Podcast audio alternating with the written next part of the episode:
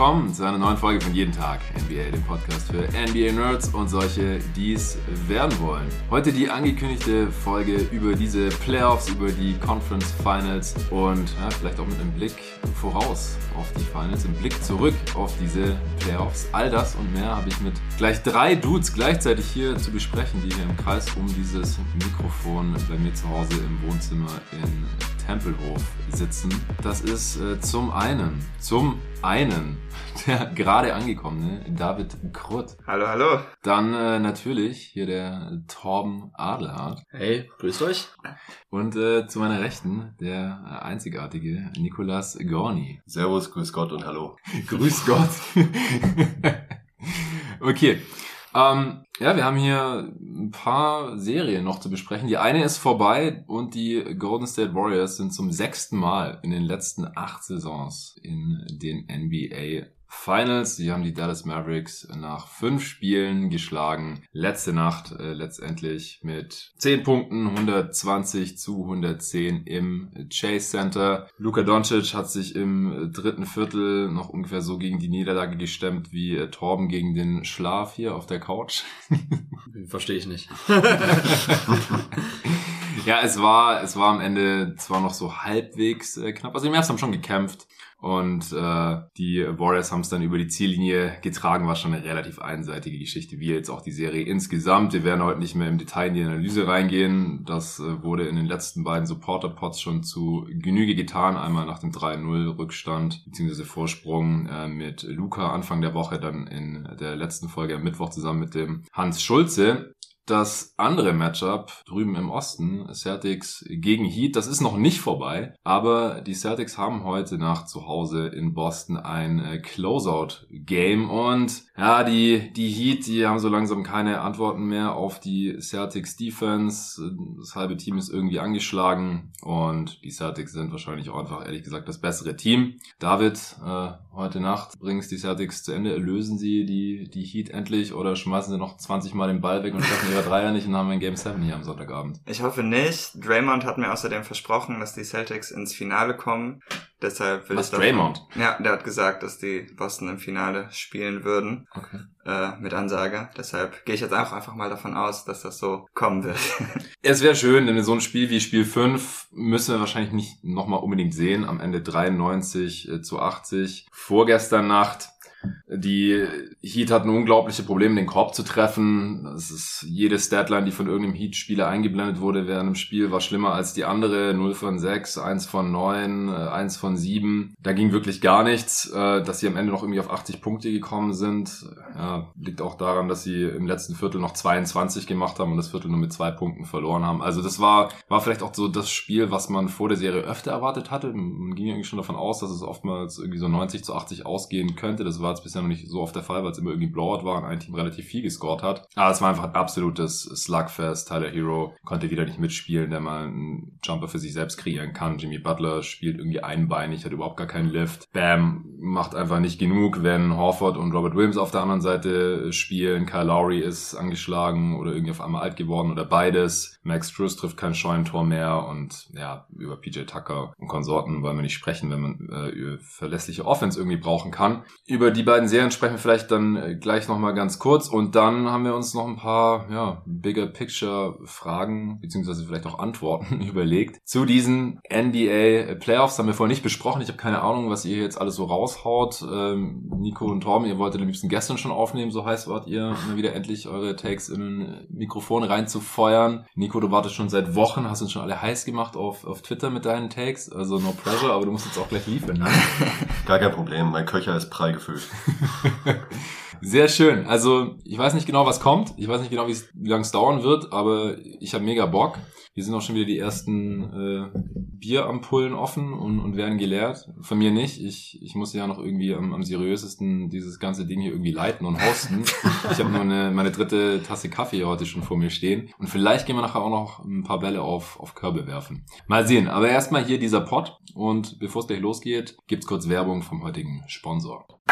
Wie aufmerksame Hörerinnen und Hörer wissen, beschäftige ich mich viel mit Ernährung. Das kommt zum einen daher, dass mein familiärer Background ja im Lebensmittelhandel ist und ich einfach darauf achte, was ich meinem Körper zuführe. Als Sportler, aber auch einfach so, als Mensch. Weil meine Verlobte da ähnlich tickt und wir uns zum Glück beim Thema Essen und Snacks sehr einig sind, haben wir uns total gefreut, als wir Coro entdeckt haben. corodrogerie.de ist ein Food-Online-Portal hier aus Berlin, wo man viele gesunde Zutaten und Snacks günstig bestellen kann. Vielleicht fragst du dich ja auch, wieso Lebensmittel in winzigen Packungsgrößen abgefüllt werden und warum dich ein Labyrinth aus Handelsstufen vom Ursprung deiner Alltagshelfer trennt und weshalb gute Qualität und faire Preise scheinbar unvereinbar sind. Coro denkt deshalb Handel neu und bietet große Packungen Nüsse, Trockenfrüchte, Superfoods, Proteinriegel, biologische und vegane Lebensmittel und dergleichen günstig an. Coro bezieht die Produkte direkt beim Hersteller, also bei den Landwirten. Die Preise sind transparent und Preisänderungen können über Preisentwicklungsgraphen inklusive Erklärungen nachvollzogen werden. Sehr cool. Ich bin ständig am Snacken und weil ich meinem Körper über die Jahre immer weniger ungesundes Zeug zumute, esse ich eh ständig Nüsse und Trockenfrüchte quasi am laufenden Band. Also warum nicht gleich ein ganzes Kilo bestellen? Dass die Verpackung dabei nicht so fancy aussieht, ist auch egal, weil die Tüte, beziehungsweise in dem Fall sind es fast schon Säcke, eh direkt im Schrank verschwinden. Mit meinem Gutscheincode NBA bekommt ihr 5% auf eure Bestellung und unterstützt dabei noch diesen Pod. Also einfach mal auf Coro Drogerie K-O-R-O drogerie.de vorbeischauen. Eure Bestellungen gehen direkt an euch raus und ab 100 Euro Einkaufswert sogar kostenlos. Bei der letzten Bestellung haben wir uns haufenweise leckeres Zeug gegönnt. Also da kommt man eigentlich auch relativ schnell auf 100 Euro, ehrlich gesagt. Muss man aber natürlich nicht. Zum Beispiel Bio-Mangostreifen. Direkt ein Kilo Crunchy Bio Erdnussmus, 500 Gramm. Die Medjool Datteln Premium Large mit Stein, ein Kilo kann ich extrem empfehlen gepuffte Bio-Banane, 500 Gramm. Also anstatt irgendwelche Süßigkeiten, die voller raffinierten Zucker sind, ungesund wie Sau, eurem Körper gar nichts geben, kann ich solche Sachen echt empfehlen. Oder Nüsse, klar, Macadamia-Kerne gleich 500 Gramm, diverse Proteinriegel, Cashewnüsse, gleich ein ganzes Kilo, Mandelkerne, Kilo, Erdnusskerne, Kilo, verschiedene Nussmixe und da gibt's noch viele, viele andere Sachen. Das waren jetzt nur die Sachen, die wir uns hier schon bestellt haben. Also Gutscheincode NBA auf corodrogerie.de und Link und diesen Gutscheincode findet ihr wie immer auch in der Beschreibung dieses Podcasts. So, das war's auch schon. Und David, du als hier Celtics-Fan und damit designierter Experte für diese Serie. Wir haben ja auch diese Woche, Anfang der Woche schon mit Luca zusammen einen Pod aufgenommen über die Serie. Ich weiß nicht, wie viele neue Erkenntnisse du seither hast über Celtics Heat, aber was sticht für dich jetzt hier noch heraus? Was war jetzt letztendlich für dich entscheidend bis hierhin und worauf wirst du vielleicht auch heute Nacht noch machen? Ähm, ja, also das Wichtigste ist bei diesem Team nach wie vor, dass sie einfach keine Ballverluste begehen, denn die Defense ist einfach so gut, dass die meisten Teams keine Punkte gegen sie erzielen können, außer sie geben einem leichte Transition-Chancen. So war es eigentlich auch im letzten Spiel, weil da konnten die Heat im ersten oder in der ersten Halbzeit noch etwas kapitalisieren. Aber als die Celtics dann in der zweiten Halbzeit ballsicherer wurden, da war das Spiel halt auch mehr oder weniger durch. Ähm, ich fand auch der Stretch im dritten Viertel angefangen bis Anfang des vierten Viertels von den beiden Jays, also von Jalen und von Jason, war einer der besten ihrer Karriere bisher, wo die zusammengespielt haben. Also haben sich wirklich viel gefunden. Der eine hat gescored, der andere hat dem anderen gute Würfe aufgelegt. Ähm, ja, keine Ahnung. Ich glaube auch, aus, außer die Heat können jetzt irgendwie wieder was fitter werden, dass die Serie eigentlich durch sein sollte. Udoka hatte zum Beispiel auch nach dem letzten Spiel gesagt, ähm, bezüglich Jimmy Butler, dass sie entschieden haben, ihn jetzt wie ein Big zu verteidigen, weil der eh nicht werfen will. Also wird mhm. auch schon gut geslandert in den Postgame Conferences. Und ähm, ja, ich weiß auch nicht, was die Heat da jetzt noch für Antworten drauf haben. Sie waren ja auch letztes Spiel dann viel kleiner gegangen, hatten Deadman eigentlich aus der Rotation verbannt, wie wir es ja auch schon erwartet hatten. Mhm. Aber auch das hat dann eigentlich nicht gereicht, weil was die Heat im Moment als Problem haben, denke ich, dass auch wenn sie small gehen, sie halt nicht mehr Spacing generieren können. Denn ähm, ja, die guten Verteidiger sind halt alles keine Schützen und andersrum. Und ich mhm. denke, dass wir das heute, ich hoffe, dass wir das heute dann nochmal so sehen werden. Ja, ich, ich glaube es auch fast. Also ich finde es unglaublich schade, weil Jimmy Butler war halt einer der besten Playoff-Performer bis er sich da irgendwie ähm, im Knie verletzt hat und dann die zweite Halbzeit schon nicht mehr spielen konnte. Jetzt die letzten beiden Games hat er trotzdem gezockt, aber man sieht einfach, dass er nicht fit ist. Er kann am Korb nicht so finishen, wie man es gewohnt ist. Wenn man einen Jumper hochgeht, dann fehlt ihm auch einfach manchmal der Lift, hat einen Airball aus der Midrange gehabt. Back-to-back Airballs, glaube ich sogar. Oh Gott, ja, er zieht keine Freiwürfe mehr. Also wenn, wenn der nicht bei 100% ist, dann hat er einfach gegen diese Celtics Halfcourt Defense äh, nichts zu lachen. Im letzten Spiel 13 Punkte aus 20 Shooting Possessions. Und ansonsten hat Bam noch 18 Punkte gemacht, aber Nico, das ist ja auch schon gesagt, ganz am Ende dann, als sie mit 25 hinten lagen oder sowas. Ja, er hat irgendwie drei Abschlüsse am Stück genommen, die er, glaube ich, auch getroffen hat. Ich finde aber bei, bei dem Butler-Punkt auch nochmal, ähm, David hat es gerade angesprochen, ich verstehe sowieso nicht, warum die Celtics ihn am Anfang in der Serie nicht einfach zu einem Shooter machen. Das denke ich mir Ja. Butler immer wieder. Unter jedem Screen kannst du eigentlich durchgehen, kannst ihm immer Abstand lassen und ich würde ihn werfen lassen im Zweifel. Wenn ich mir selbst angucke, wie er in der Halbzeit, bevor er sich verletzt hat, in 20 Minuten hat er halt auch drei von acht geschossen. Also war eigentlich kein großer Faktor offensiv. In den letzten zwei Spiele dann, wie du auch gerade sagtest, Jonathan, dann ging halt gar nichts mehr. Also drei von 14 und vier von 18 in den letzten beiden Spielen ist halt auch mies. Und ich frage mich da auch immer so in Bezug auf Reputation, wenn ich so an Butler denke, der zu Recht eine Menge Praise bekommen hat auch in diesen Playoffs wieder, aber ähm, auch angeschlagen gibt's halt einige Spieler, gerade wenn man so an die Top 10 denkt, äh, sei, es, sei es jetzt ein Durant in der ersten Runde oder ein, oder ein LeBron, was die für Slender bekommen hätten jetzt für drei solche Spiele, weil wenn sie spielen, und Butler hat immerhin 40 Minuten gespielt, dann kann man trotzdem noch ein bisschen mehr, mehr erwarten. Alle sind irgendwie so ein bisschen angeschlagen. Ich kann es jetzt nicht beurteilen, wie sehr jetzt wirklich eingeschränkt ist dadurch, aber fand ich jetzt letzten Endes dann doch ein bisschen schade, wie sich das äh, entwickelt hat. Ja, definitiv. Also ich glaube, dass er halt auch ein Spieler ist, der, der total abhängig davon ist, dass er fit ist, weil er holt sich seine Punkte halt hauptsächlich in der Zone und ähm, mit Körperkontakt und, und zieht da seine Fouls und wenn er da nicht bei 100% ist, dann funktioniert das einfach nicht mehr so. Er ist ein ziemlich streaky Shooter, er hat ja auch schon Games gehabt, wo er dann selbstbewusst in die Dreier reingegangen ist, gerade gegen die Atlanta Hawks oder auch im, im ersten Spiel gegen die Celtics noch, aber ja, gegen die Drop Defense kann es einfach nicht äh, konstant äh, genug bringen. Nico, du hast äh, auf Twitter gestern geschrieben, dass dir die Serie ähm, physische und psychische Schmerzen verursacht oder irgendwie sowas. Ja, also das ist bei, bei so einem Butler halt auch so mit den physischen Schmerzen Ja. tatsächlich, weil ich glaube, ähm, jetzt mal unabhängig von Verletzungen, wird er wahnsinnig schlecht altern. Denn man könnte ja auf der einen Seite sagen, okay, ähm, kommt regelmäßig an die Freiwurflinie, das ist eigentlich ein Skill, den man theoretisch auch ein bisschen ins Alter übertragen könnte. Oft zeigt sich aber eben das genaue Gegenteil. Sei es jetzt auch ein LeBron aktuell, wo die Freiwurfversuche massiv nach hinten gegangen sind, auch wenn der Scoring-Output immer noch groß ist. Ähm, egal wie physisch man ist als Spieler, das wird irgendwann schwierig. Und so ein Butler ohne Wurf, so in ein, zwei Jahren, ich meine, es war ja bei der Vertragsverlängerung schon so ein Punkt. Ja. Äh, Ich glaube, das könnte noch ein richtig mieser Deal werden, auch wenn man jetzt denkt, das sieht eigentlich ganz äh, ordentlich aus, aber ein nicht fitter Butler oder selbst wenn er fit ist ähm, und die Leute ihn immer mehr, die Gegner ihn immer mehr zum, zum Werfen zwingen ähm, und er nicht mehr in die Linie kommt, dann könnte das offensivstellen schon ziemlich gruselig werden, glaube ich, mit, äh, mit dem Deal, den er hat. Ja, je älter man wird, desto weniger Schlaf braucht man ja. Dann geht er demnächst halt schon um drei Uhr in die Halle. Ne? Und sich- also, da ist ja noch Optimierungspotenzial vorhanden Ja. im Bereich Training. Ah, Ich weiß nicht, ich glaube, wenn, wenn er fit ist, dann mit seiner Core Strength und seiner Craftiness, dann kann er da schon noch relativ viel machen. Muss dann vielleicht defensiv immer mehr ähm, Richtung größere Positionen, also weniger gegen Guards, was er jetzt auch schon eher selten macht und dann äh, wahrscheinlich eher auf die vier. Defensiv hat er nicht so lange Arme, ist einer der wenigen Elite-Defender, der keine krass positive Wingspan hat. Aber ich glaube, der Wurf wird nicht mehr kommen und er ist ja jetzt auch schon 33 und wenn Ja. fit hat er noch dominiert. Also Ja. es geht vielleicht noch mal ein, zwei Saisons und dann gut ab Und dann ist er auch 35. ja, eben, dann äh, geht's halt bei den allermeisten Spielern, die nicht LeBron heißen, sowieso steil bergab. Bei Spielern, die Chris Paul heißen, dann ähm, erst schlagartig, wenn sie 37 werden. Aber das ist, ist halt auch irgendwie die Ausnahme.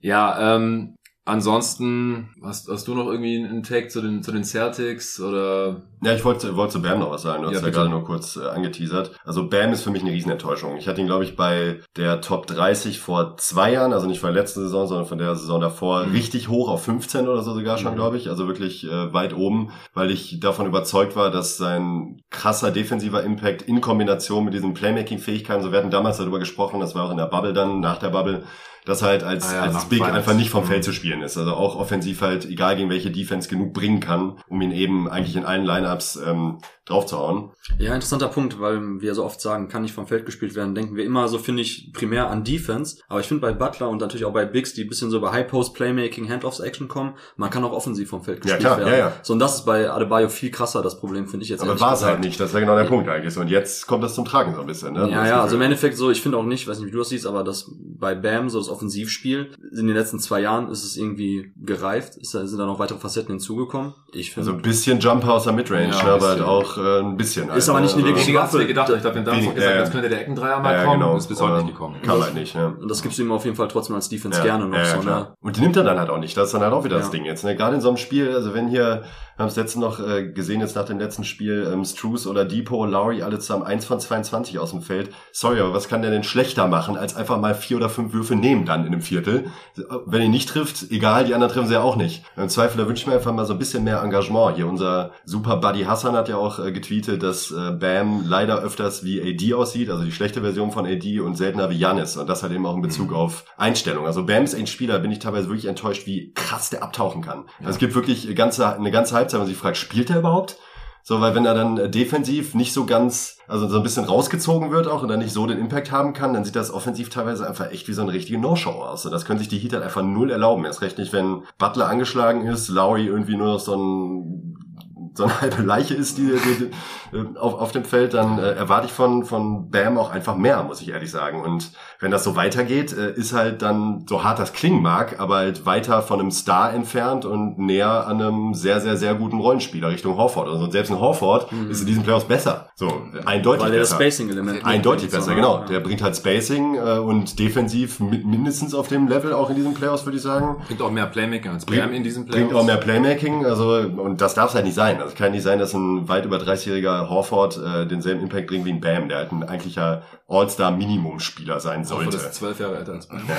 Ja. ja, also das ist halt, äh, das geht halt nicht. Ja, äh, also Bam, Max-Spieler und liefert in diesen Playoffs unter 15 Punkten pro Spiel, unter 8 Rebounds und zweieinhalb Assists. Der hat vor zwei Jahren in der Bubble 18, 10 und viereinhalb Assists. Da war auch noch die Hand-Off-Action mit äh, Duncan Robinson Ja, viel ja, krasser. ja, Komplett Spiel. weggefallen. Ja. Ja, Jay Ja. Crowder. Und man konnte ähm, eine ja. Kombination aus Daniel Tice und Kemba Walker attackieren, was natürlich bedeutend leichter war als die jetzigen Lineups der Celtics. Das war ja auch ein großer Faktor. Aber die Bucks haben dem auch platt gemacht, ne?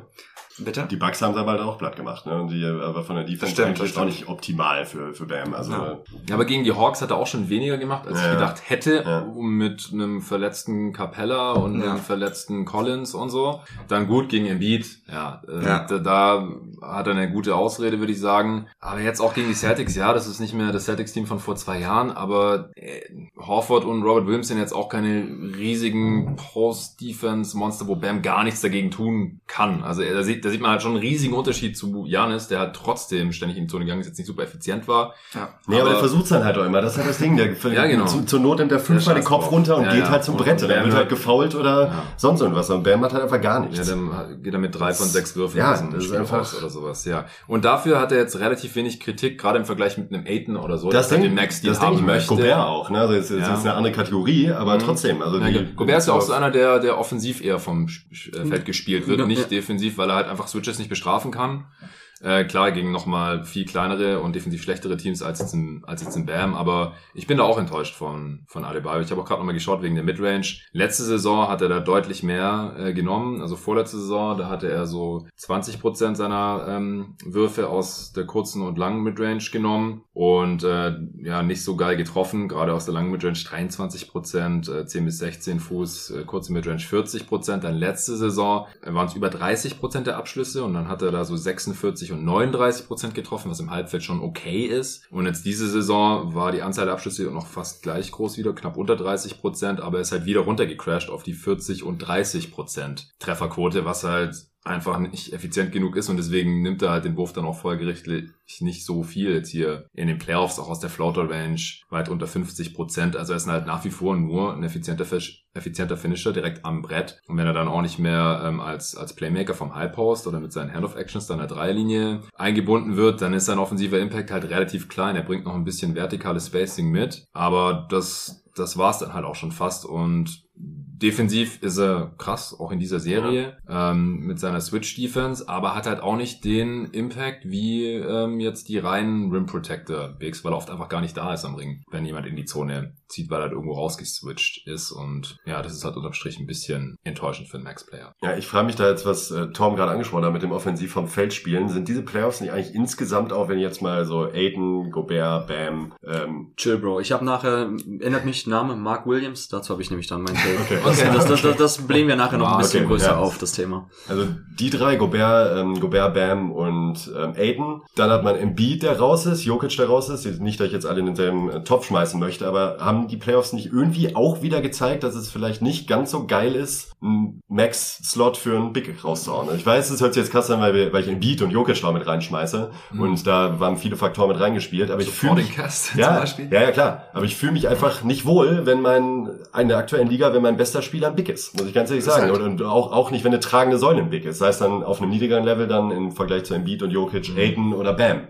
Wo ich dann halt so denke, sind das wirklich die Spieler, für die ich so viel Geld ausgeben will? Oder ähm, versuche ich nicht vielleicht doch lieber noch ein paar Millionen mehr locker für einen zusätzlichen Wing zu machen? So, das ist irgendwie, ähm, ich finde Bigs richtig schwierig mittlerweile. Also vor, allem, wenn man sich guckt, was man für ein, was man für einen Impact bekommt für 10 oder 12 Millionen. Das ist natürlich dann nicht auf diesem Level und erst natürlich erst recht nicht auf Star-Level wie Embiid oder Jokic.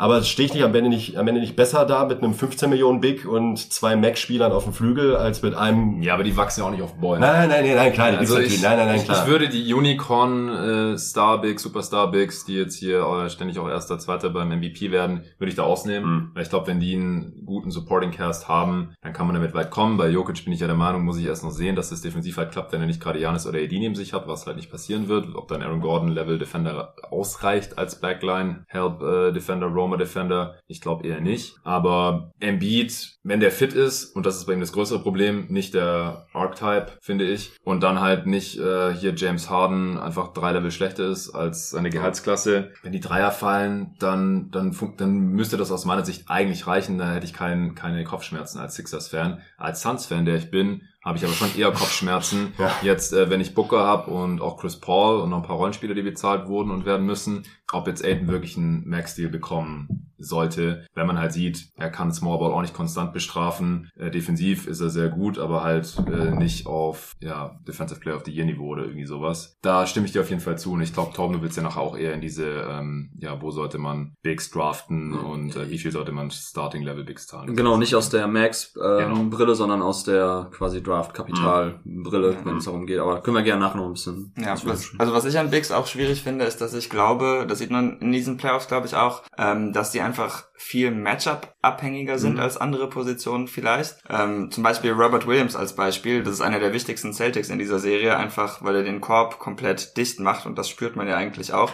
Auch in dem einen Spiel, wo er dann nur 18 Minuten gespielt hatte oder so. Äh, das kam man vor, als hätte er das ganze Spiel gemacht, so wenig wie Miami da reißen konnte. Aber gleichzeitig in der Serie gegen die Bucks ähm, wollte man den zum Beispiel, also der war natürlich da auch nicht so fit wie jetzt, aber da wollte ich den noch nicht auf dem Feld sehen, weil der hatte den Bucks einfach eine Möglichkeit gegeben, um Rim Protection unterm Korb zu parken. Und das macht Big so schwierig, weil die können dann halt in bestimmten Matchups sehr wertvoll sein und dann in der nächsten Runde, wie auch Gobert gegen Five-Out-Systeme, auf einmal irgendwie 50% ihres Wertes verlieren. Und ich glaube, das ist so ein bisschen so die Wertkalkulation, die man dann machen muss, dass man von Runde zu Runde nicht ganz weiß, wie wertvoll der Big dann ist, während man bei Guards und Wings, glaube ich, eine stabilere Baseline hat. Ja, sind einfach nicht so skalierbar wie Wings, ne? Ja. Also irgendwie, ja, Ja, sehr guter Punkt für mich bislang, der Take des, ja, ist der Aufnahme. der Danke. beste Take der ja, Aufnahme ja, bisher. das ist bislang ja, ja, der war gut Einwand. Ja, also ich, ich finde es auch auffällig, wenn man halt guckt, welche Bigs hier gerade noch vertreten sind. Ähm, bei den Warriors, zu denen wir gleich kommen, Kevin Looney. Ähm, MVP. ja, genau. Bis gestern noch Dwight Powell, ne? Ich meine, gut, ist Dwight Powell und Kleber. aber trotzdem. ja, die also- Warriors haben auch noch äh, Draymond Green. Ja. Aber das ist ja eben nicht der, der klassische Big und der hat auch kein Max-Deal. Und im, im Osten halt ja so Horford, Rob Williams Level. Dahinter noch ein Daniel Theiss für den Notfall und, und bei den Heat halt, ja, Bam, haben wir gerade ausführlich drüber gesprochen, dass er jetzt gerade seinen Vertrag nicht so unbedingt rechtfertigt äh, in der Postseason und in der Postseason davor ja auch schon nicht, darf man Ja. auch nicht vergessen. Ja, Ja. Er hatte halt diesen geilen Bubble Run, aber hat es halt, halt leider nicht bestätigt und sich nicht so weiterentwickelt, wie wir uns das erhofft hatten. Er ist noch jung, ja, ist 24, kann auf jeden Fall noch deutlich besser werden, keine Frage. Äh, und ja, dahinter halt noch irgendwie ein Deadman oder so. Ähm, Wie soll Chad Holmgren jemals Dwight Powell im Post verteidigen? Absolut gerechtfertigter Take. in Kann nur ein Chat, Bust ja. werden, ne? Das kann nur ein Bust werden. Ja, by the way, übrigens, äh, worüber ich vorhin auch nochmal nachgedacht habe, die Warriors sind jetzt hier schon wieder in den Finals, obwohl sie James Wiseman an zwei gezogen haben. Stell dich mal vor, die hätten Lamello, da ne? Lamello Ja. und dann Lamello und Jordan Poole die ganze Zeit von der Puh. Bank noch oder so. Ja. Also die Defense wäre nicht so toll, würde ich sagen. Ich weiß, dass Wiseman nichts dazu Ja. beiträgt.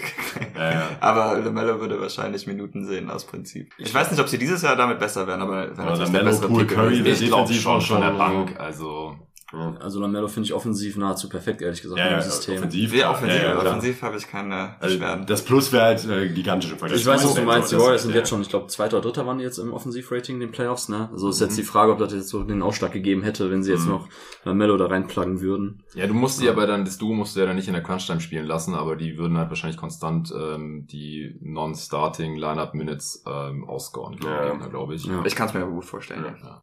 Ja, also Heat, fette Enttäuschung. Ne? Ich finde auch in der, in der Kombination, ähm, also die ganzen Verletzungen sind natürlich ein Riesenfaktor. Denn leider, wie inzwischen gefühlt in jedem Playoffs, heult man nachher irgendwie darüber rum, zurecht, ähm, dass es so viele Verletzungen gibt. Aber auch Lowry, also ich respektiere ja auch immer, ich, ich respektiere ja auch wirklich den Move, den Heat gemacht haben. Aber ich finde, es gibt ja immer die sagen, ja, boah, jetzt doch für so einen alternden Lowry nochmal, haben ihm die drei Jahre gegeben, haben ihn auch wirklich priorisiert in der Free Agency. Ähm, und dass er letzten Endes nicht so abliefern konnte, wie er hofft. Trotzdem mag ich das, wenn man mutig ist in, diesen, in dieser Hinsicht, weil das ist jetzt eigentlich so ein Jahr gewesen, wo du theoretisch mit einem äh, guten Lowry auch wirklich jetzt Ja. hättest, ich meine, sind die. Conference Finals so, ne? Also äh, sind Klar. jetzt nicht so weit von, äh, von den Finals entfernt. Ja. Deshalb mag ich den Move trotzdem noch, den gemacht zu haben. Aber ähm, gleichzeitig denke ich mir halt auch, äh, ah, wie das aussieht in den nächsten Jahren in Miami, äh, ist halt auch wieder so eine Sache. Ja, ich meine, waren dann letzten Endes äh, die Heat wirklich auch das beste Team im Osten in der Regular Season und Mhm. waren jetzt halt auch dann eben nicht weit von den Finals entfernt. Sie sind übrigens noch drin im Playoff-Stand jetzt.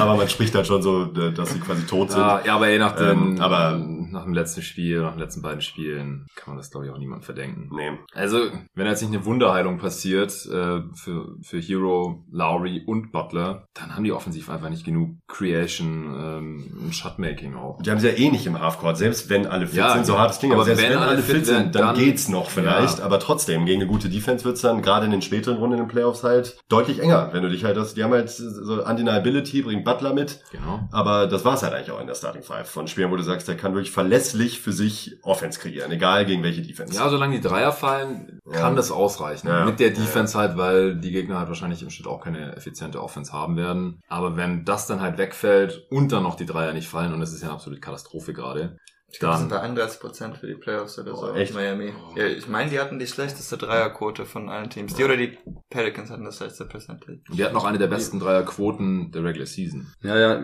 ich mich hatte gerade auf die Dreierquote, ich hatte auch gesehen, die Pelicans sind auch ganz weit vorne. Ähm, Hast du die Pelicans so gut? Genau, also die Pelicans hatten äh, 32,6 Prozent und die Utah Jazz äh, 27,4. Ja, Also, stimmt. Ja, die Heats haben 31,2, ja. Aha, das hatte ich dann. Das ist korrekt. Pelicans hatten übrigens, äh, wir hatten es gerade schon off-air hier festgestellt, die effizienteste Offense aller Playoff-Teams. Ja, war nur sechs Spiele, aber ein bisschen peinlich für die Suns. Äh, die Mhm. Warriors haben die zweiteffizienteste Offense laut Basketball Reference Offensive Rating, 117,1 äh, bisher. Die Celtics sind auf 7 als Team, das noch natürlich hier vertreten ist, gerade mit einem 113 Offensive Rating. Die Heat sind noch bei 111, aber ja, die haben halt auch gegen die Hawks in der ersten Runde gespielt. Und die Mavs haben das fünf beste Offensive-Rating noch äh, mit 114,9. Habt ihr noch was zum Osten? Also ich meine, heute Nacht ist auch noch mal ein Spiel, bis viele Leute den Pod gehört haben, ist es wahrscheinlich schon durch und dann äh, kann ich mit David ja irgendwie im Laufe des Wochenendes nochmal dazu aufnehmen, dann vielleicht schon auch Richtung Finals Preview. Nee, Celtics kommen in die Finals, das ist das Einzige, was mir jetzt einfällt zum kommenden Spiel. Aber ist jetzt auch nicht gerade ein Hot Take. Also von daher. Aus einem prall gefüllten Gewagt, Köcher ne? kommen solche krassen. Da bin ich auf die nächsten noch. Pfeiler Da war der erste Fall. Geil. Ja, ähm, kommen wir doch nochmal zurück zum, äh, zum Westen. Vielleicht erst nochmal kurz zu den Mavs. Hatte jemand nicht auf die Mavs getippt vor der Serie? Von uns nicht, ne? Ich Ich hab's habe halt vergessen zu tippen, auch im Also- Kopf. War- Nee, ich habe auch im Kopf vergessen zu tippen. Ich habe mal kurz gedacht, Mavs haben mir gefallen in der Runde davor. Äh, Warriors fand ich, fand ich aber auch eher und tendenziell ein bisschen underrated. Also ich habe auf eine, kna eine knappe Serie hatte ich im Kopf, weil ich habe tatsächlich mich im Kopf auf kein Ergebnis festgelegt vorher. Ich hab, bin jetzt nicht, äh, wer jetzt, äh, ich, ich hätte schon tendenziell eher Richtung Mavs ähm, getippt, aber ich habe im Kopf halt wirklich keine, kein Ergebnis mehr überlegt vorher. Hm. Also ich hatte auch keinen richtigen Pick mit Spielen oder so, aber ich ging auch davon aus, dass Dallas sich die Serie holen würde. Ähm, was ich eigentlich mir ein bisschen selber übel nehme, weil ich halt ja eigentlich überhaupt nichts von diesem heliozentrischen Spielstil.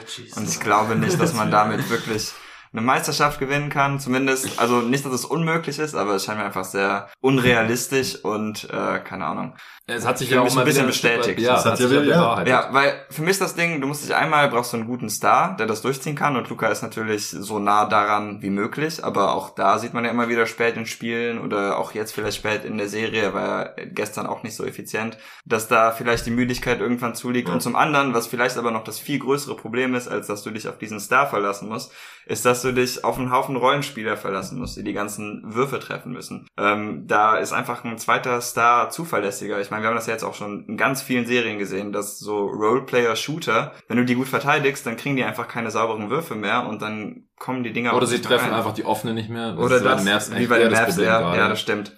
Aber auch da, also ich weiß nicht, ich finde, äh, dass sie zum Beispiel um so Mengen die meisten offenen Dreier haben, fand ich ein bisschen überzogen. Also das waren jetzt, ich glaube, Seth Partner hatte das auch irgendwo in einem Podcast noch gesagt, es gibt schon von der Klassifizierung her einen Unterschied zwischen den Wide Open und den Open Mhm. Threes. Mhm. Und das sind schon nochmal zwei oder drei Fuß Unterschied. Und das macht dann auch irgendwie fünf bis sechs Prozent Erfolgsquote Differenz aus. Deshalb ähm, finde ich das ein bisschen überzogen, aber ja, genau. Ich verlasse mich einfach lieber auf Stars als auf Rollenspiele. Ja, ja, ich weiß schon, was du meinst. Also, ich habe es jetzt auch nochmal gedacht, äh, gibt's ja nicht so oft so heliozentrische Offensivsysteme, die dann auch tief in die Playoffs vorstoßen. Ja, also die Harden Rockets waren nah dran, aber ich meine, die hatten immer noch einen Chris Paul. Äh, das hatte jetzt ja Luca hier nicht. Also ich jetzt Ja. echt nicht Jalen Bronson oder und oder Dinwiddie jetzt irgendwie mit Chris Paul ansatzweise vergleichen. Aber so wie die halt gespielt haben und auch gestaggert haben, wenn da nur Harden drauf war oder so, war es schon einigermaßen ähnlich. Ähm, nicht, dass jetzt Harden und Luca genau gleich spielen, aber halt, es ist einfach heliozentrische Offense. Ja, alles, der Spieler hat eine immense Usage, kann effiziente Offense vor allem für sich auch kreieren aus Stepbacks, aus Drives, aus Freiwürfen und natürlich halt äh, das Passing Game ist stark genug, um halt ständig irgendwie Freiwürfe für die Mitspieler rauszuholen und dann, ja, wenn die halt die Dreier halt fallen, dann ist es geil und die machen 130 Punkte und wenn nicht, äh, wenn 10 Dreier weniger fallen, dann sind es halt auf einmal nur 100 und man fragt sich, scheiße, wieso können wir hier nicht gewinnen? Und ansonsten hatten wir das in den Playoffs halt noch äh, mit den LeBron Cavs, vor allem wenn es da halt diverse Verletzungen gab oder sonst einfach kein Star mehr im Kader war. Da war Ähm, dann feine 2018. Schluss war erst, ne, aber trotzdem, ne. Also- Genau, aber ich, ich finde, ich habe da noch mal eine, ein bisschen eine andere Wertschätzung für LeBron gekommen, bekommen, irgendwie komischerweise, weil der halt auch im Gegensatz zu den anderen heliozentrischen Stars trotzdem immer noch defensiv geliefert hat in Mhm. den Playoffs. Und trotzdem jeden Angriff initiiert hat und auch noch mehr zum Korb gegangen ist als die anderen. Ähm, weniger sich auf seinen Jumper verlassen hat, aber das dann halt teilweise auch gemacht hat, weil er es halt bekommen hat und sich jederzeit diese Würfe nehmen konnte einfach unfassbare Games rausgehauen hat, aber halt nie diese defensive Schwachstelle war, wo die gegnerische Offense gesagt hat, ja komm, wir attackieren jetzt in jedem fucking Angriff James Harden oder Luka Doncic und es funktioniert. Das hätte man mit LeBron ja einfach nie gemacht. Also das, das ist einfach nochmal ein anderes Level an äh, heliozentrischen Basketball gewesen. Aber es hat halt noch nie zu einem Titel geführt und deswegen, ja, Ja. würde ich David schon zustimmen. Dieses Jahr war es ein bisschen offener und nach der Serie gegen die Suns habe ich die Mavs ehrlich gesagt einfach ein bisschen überschätzt, ähm, dass ja die Dreier nicht in vier Spielen so fallen müssen in jeder Serie. Das äh, hätte man vielleicht sehen können, ähm, dass man es den Mavs auch defensiv viel schwerer machen kann, indem man einfach ständig andere Schemes gegen sie wirft. Wie gesagt, das haben wir hier bei jeden Tag NBA diese Woche schon x-mal besprochen, deswegen will ich da nicht mehr ins Detail gehen, aber das Und es der Mavs Defense auch schwerer machen kann, vor allen Dingen, ne? ja, genau. Mit, Also- mit den ganzen Off-Ball-Geschichten. Die Ja. Warriors Offense ist einfach eine einzigartige Geschichte. Die Mavs Defense war viel besser geeignet, um eine Pick-and-Roll-Defense zu ersticken, die wenig äh, effektive Counters parat hat und das hat halt Money Williams äh, leider ein bisschen verkackt oder Montgomery Williams, wie er jetzt teilweise auch genannt wird von Suns-Fans, nachdem es diesen viralen Tweet gab, äh, wenn CP3 Game 7 verliert, dann wird er nicht mehr CP3 äh, genannt, sondern dann wird er Christopher Paul genannt und deswegen muss jetzt äh, folgerichtig auch Monty Williams Montgomery Williams genannt werden. Soweit will ich nicht gehen, aber äh, wollte ich hier mal erwähnt haben. Ähm, und dass dann halt die Mavs so an ihre Grenzen stoßen gegen die Warriors, das, das hätte ich nicht in der Form erwartet, dass die Warriors auch nochmal auf ein anderes Level kommen, offensiv und defensiv, dass Kevin Looney die Serie seines Lebens äh, spielt und im Schnitt äh, ungefähr so viele Punkte macht, wie davor sein Regular Season Career High in Punkten war, dass Draymond Green in einem Closeout Game auf einmal 17 effiziente Punkte raushaut, ähm, trotz angeschlagener, äh, angeschlagenem Handgelenk. Äh, Curry ist der erste Magic Johnson ähm, Trophy-Gewinner aller Zeiten, äh, individuelle Auszeichnung, die hier eingeführt wurde, zum ersten Mal für den ja quasi MVP der der Western Conference Finals oder wie ist es definiert? Ist es nur für die Western Conference Finals oder für die gesamten Playoffs? Ich glaube, ich habe es jetzt so verstanden, dass es nur für die Conference Mhm. Finals Ja. ist. Ja. Ja, hat er auch verdient. Also Luca hatte zu viele Stinker und zu viele ineffiziente Games und war defensiv auch einfach zu schlecht in den meisten Spielen. Und sonst hätte es hier nicht wirklich einen Anwärter gegeben, glaube ich. Den Willy.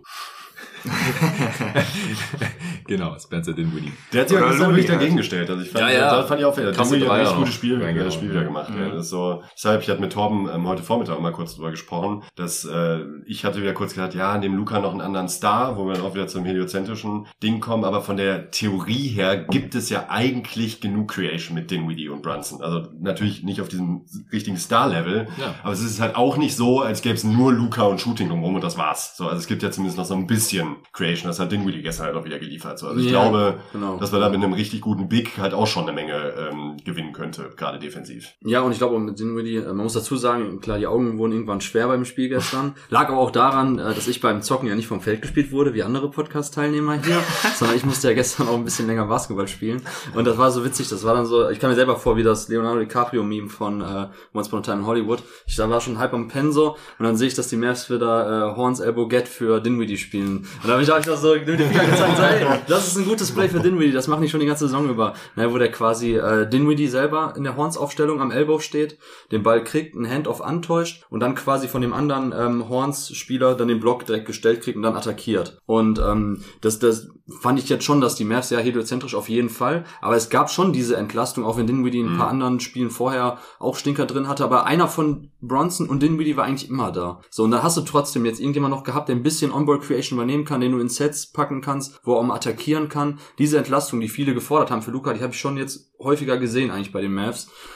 Ähm, das wäre diese Saison, glaube ich, schon jetzt in den äh, Playoffs möglich gewesen, dass man mit einem Team, was per se eigentlich eine heliozentrische Offense hat, mit den richtigen Rollenspielern, auch in der richtigen, ja, sekundären Ballhändlern und ähm, Spieler, die Entlastung bringen von der Bank eben dann wie Dinwiddie, dass es möglich gewesen wäre.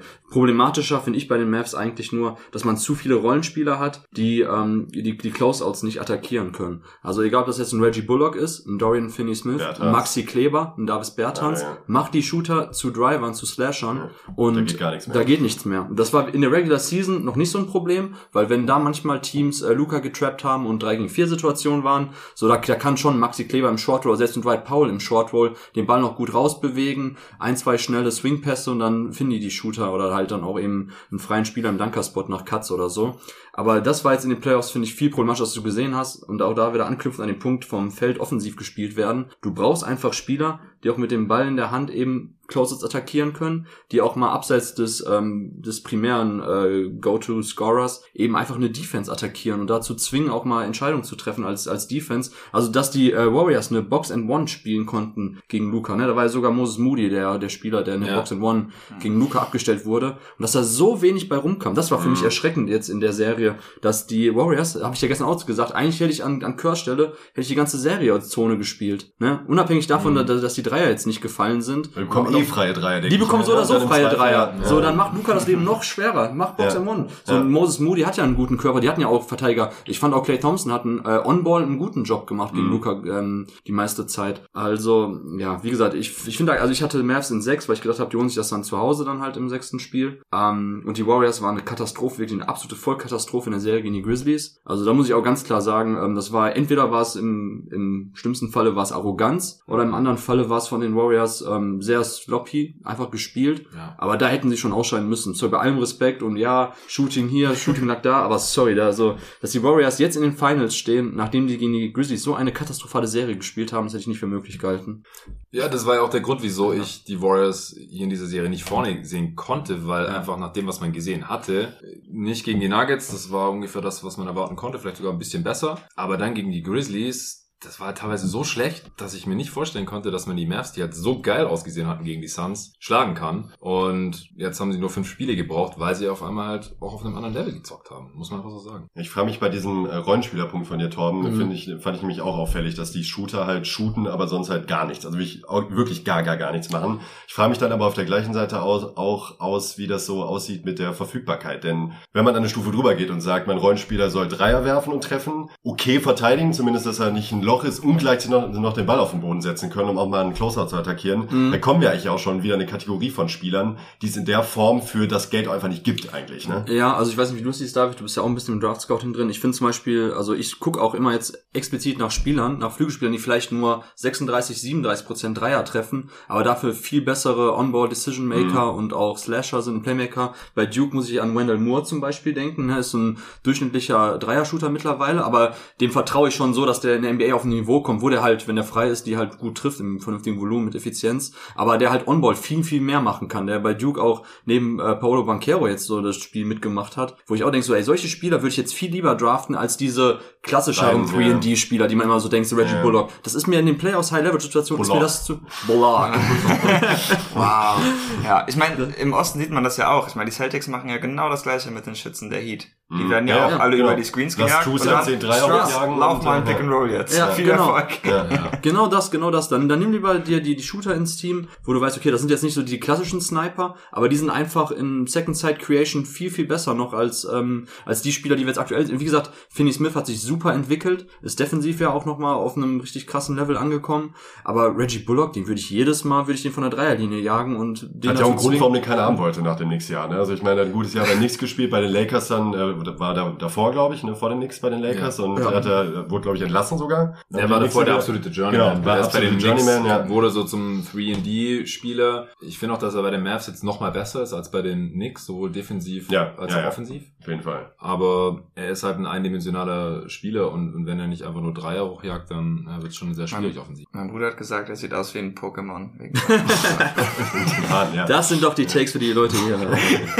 Ich frage mich halt, wenn ich an, an, so einen, an so einen Spieler denke, der dann auch nicht so ähm, super teuer ist, wäre zum Beispiel der spätere Ray Allen bei den Heat, der natürlich in seiner Prime ein Star war, aber am Ende ja natürlich weit entfernt von einem Star, der auch im Schnitt um die 10 Punkte gemacht hat, aber der ähm, konnte dann halt im Alter trotzdem halt den Ball auf den Boden setzen. Der hat dann zwar keine, der war kein Playmaker, aber es hat ja gereicht, wenn er einfach mal an einem Kickout irgendwie äh, das Closer überhaupt attackiert und dann nochmal Bewegung in die Defense bringt. Ah, und das Fall. ist halt so ein Level, wo ich mir denke, das kannst du ja von jungen Spielern kriegen. So, also das ist jetzt äh, nicht utopisch, weil ich spreche jetzt auch vom 36-jährigen Ray Allen, ne, nicht vom äh, 28-jährigen. Mhm. Das nicht, an, an den habe ich gerade direkt gedacht, dass du so einen Spielertyp erwähnt hast, so der Dreier trifft, hinten okay ist, aber vorne halt eben auch irgendwie ein bisschen was mit dem Ball machen kann. Und das finde ich eigentlich interessant, weil diese Spielertypen gibt's jetzt halt auch gar nicht so oft, ne, dass man in der Draft eher darauf schauen sollte vielleicht und sich so ein bisschen von diesem klassischen 3D wegbewegt. Ja, ich, also ich nenne es immer so 3D Plus, so, weil Mhm. ich finde so diese, diese 3, ob es jetzt 40, 41, 39 Prozent sind, ist egal. Ich will lieber einen Shooter haben, wo ich weiß, wenn er eben jetzt freigelassen wird, von, wenn wenn von ihm weggeholfen wird,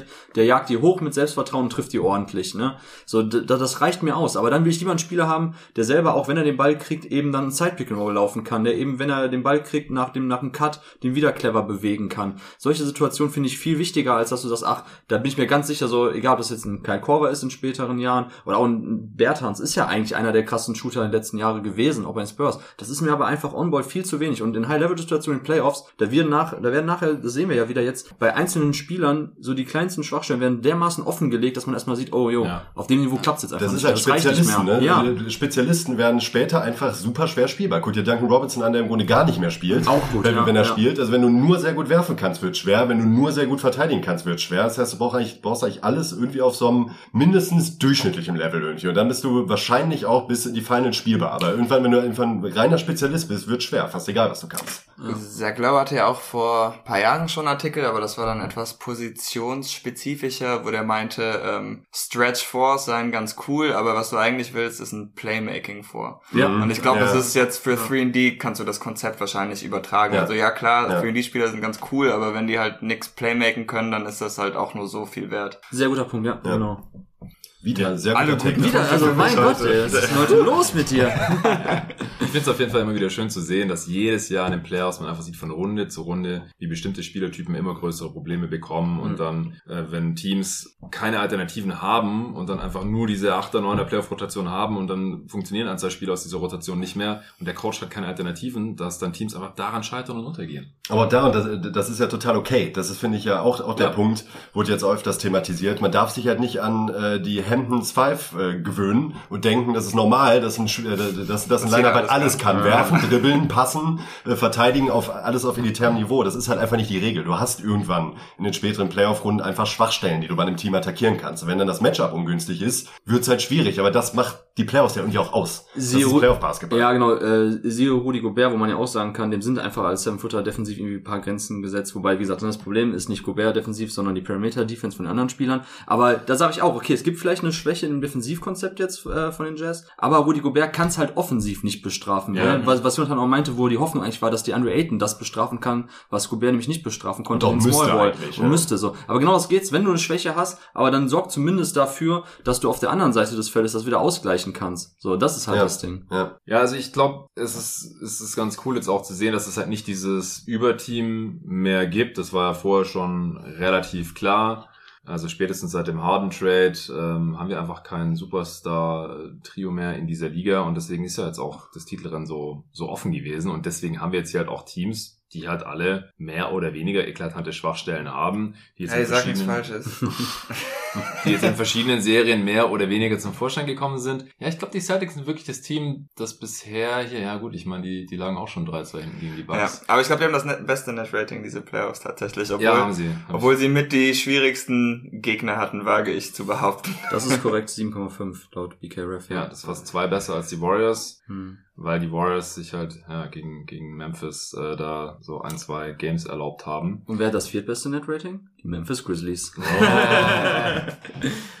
Ja, wir haben uns in den letzten zehn Jahren halt einfach dran gewöhnt, dass du entweder Ja. irgendwie so ein GOAT-Team hast, weil das sind die Warriors von, von 2017, oder halt ein GOAT-Kandidat mit LeBron. Der hat, äh, Mhm. das, das ist ja auch dasselbe jetzt, wenn man sich die Stars anguckt, die noch da sind.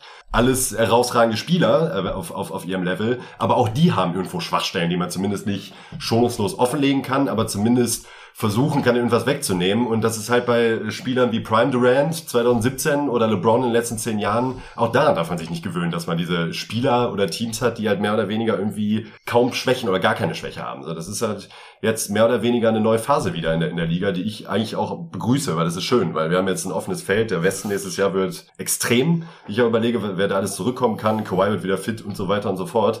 Äh, also keine Ahnung, wer Top-Contender ist nächstes Jahr. Also, also jetzt klar, wir kennen die Free Agency und alles nicht, aber ähm, mir gefällt das total, dass man nicht weiß, diese zwei, drei Teams werden die nächsten drei Jahre garantiert Finals-Contender sein. Ja, kurze Frage in die Runde, weil das finde ich jetzt auch sehr spannend dazu. Ähm, ich weiß gar nicht mehr, wer das getwittert hatte, dass die Mavs ja jetzt auch an einem ähnlichen Punkt sind, wie vielleicht auch die Hawks mit Trae Young, als sie jetzt in den, äh, in den Conference Finals waren, dass man denkt, ach guck mal, wir haben es jetzt in die Conference Finals geschafft, so und jetzt noch ein, zwei Stellschrauben, dann geht's sogar noch weiter. Nee, eigentlich ist die Gefahr ja riesig, gerade jetzt wegen dem kompetitiven Feld im Westen, ähm, dass die Mavs vielleicht nächstes Jahr gar nicht mehr in die Conference Finals reinkommen. Also das wäre jetzt meine Frage an euch so. Äh, für wie realistisch haltet ihr das eigentlich, ähm, dass die Mavs jetzt gerade an einem, an einem Punkt sind, wo es von hier aus jetzt nur noch weiter nach vorne nur noch besser wird? Oder würdet ihr sogar die Gefahr sehen, dass vielleicht nächstes Jahr wieder dann nur für Platz sieben oder acht in der Regular Season reicht und dann, also keine Ahnung, ich finde das sehr, sehr schwer mit denen. Also ich glaube, nur noch besser ist in der NBA einfach für die meisten Teams relativ unrealistisch. Ja, aber das sagte man damals auch bei den, bei den äh, Thunder, ne? Ich meine, ganz anderes Team, aber als damals dann auch mit äh, Harden, KD, Ja. Ibaka und Westbrook so dachte ich, okay, jetzt ist dieses junge Team da, jetzt geht's nur noch weiter. Und bei den Mavs ist jetzt nicht per se ein junges Team, aber zumindest ein junger Superstar. Und ich finde es trotzdem echt tricky, die Situation, in der man sich befindet, weil der Westen halt so ultra brutal ist. Ja, und bei, bei, bei den Mavs genauso, also ist das genauso der Punkt wie bei den Suns jetzt, wo ich auch sagen würde, die Chance, Champ zu werden, war letztes oder dieses Jahr. Ja. Ja. So, und bei den Mavs vielleicht sogar, so doof es klingt, aber war auch dieses Jahr die Chance, mal in die Finals zu kommen. Wie bei den Celtics vor zwei Jahren war es, glaube ich, ne? Was was in der Bubble sogar? Oder nee, Äh, Quatsch, wo die gegen Ja, also die Cavs rausgeflogen genau, sind. ne? gegen die Ja. Cavs wahrscheinlich, aber So. ich meine, besser weiß ich nicht, weil da waren natürlich dann die Warriors mit Kevin Durant noch Ja. in den Finals, die Ja, auf einen klar. gewartet hätten, also das wäre es wahrscheinlich auch nicht geworden. Aber man wäre halt in die Finals gekommen. Man so, wäre in ne? die Das Finals ist, äh, gekommen, genau. Also das, ähm, das unterschätzt man. Man sagt so, ja, die Teams haben alle noch eine super Zukunft und Luca ist erst 23 Jahre. Aber was weiß ich, Ja. wer am Westen jetzt richtig anzieht, nochmal die entsprechenden Moves macht und dann hast du da wieder vier, fünf Teams, die dich alle schlagen können in den Playoffs. Lass und mal dann, also- Zion zurückkommen, ne? Ja. Also auch die Teams, Ja, die jetzt eben Ja, ja. zum ersten Mal jetzt wieder drin waren, wie die Kings Pelicans. wollen in die Playoffs. Die Kings. Es ist fucking schwer, in die Finals zu kommen. Und das unterschätzt man halt immer wieder, dass man sagt so, ja, dann halt nächstes Jahr oder übernächstes Ja, ja. Jahr. Nee, also eine ver- vertane Chance, eine vertane Chance. Na gut, ich bin da wirklich sehr verwöhnt. Ich glaube, die Celtics werden jeden, jedes zweite Jahr in den Conference Finals seit, seit irgendwie fünf Jahren oder sechs Jahren. Der Heat ja Warriors auch. Light des Ostens. Ja. Ja, ja, die Celtics haben ja auch die meisten Playoff-Siege. Es wäre cool, wenn man das irgendwann mal mit einem Titel belohnen könnte, Ja. aber seit den letzten zehn Jahren haben die schon viele Playoff-Siege eingefahren. Wer ist denn der beste verbliebene Spieler gerade noch in den Playoffs? Äh, ja, Curry oder Tatum. Hm, aber Also, ich, mein, ich würde es wahrscheinlich trotzdem noch es Curry muss geben. Curry eigentlich noch sein. Ne? Aber, auch, ja. aber Tatum ist schon, also Der hatte schon ein paar gute Serien. ja. Äh, er wirft jetzt halt im Moment wieder überhaupt nichts rein, aber das liegt, denke ich, auch an seiner Schulter. Obwohl ihm da manch anderer Podcaster, die heute nicht anwesend sind, Flopping vorgeworfen haben. Das habe ich nicht vergessen, Luca.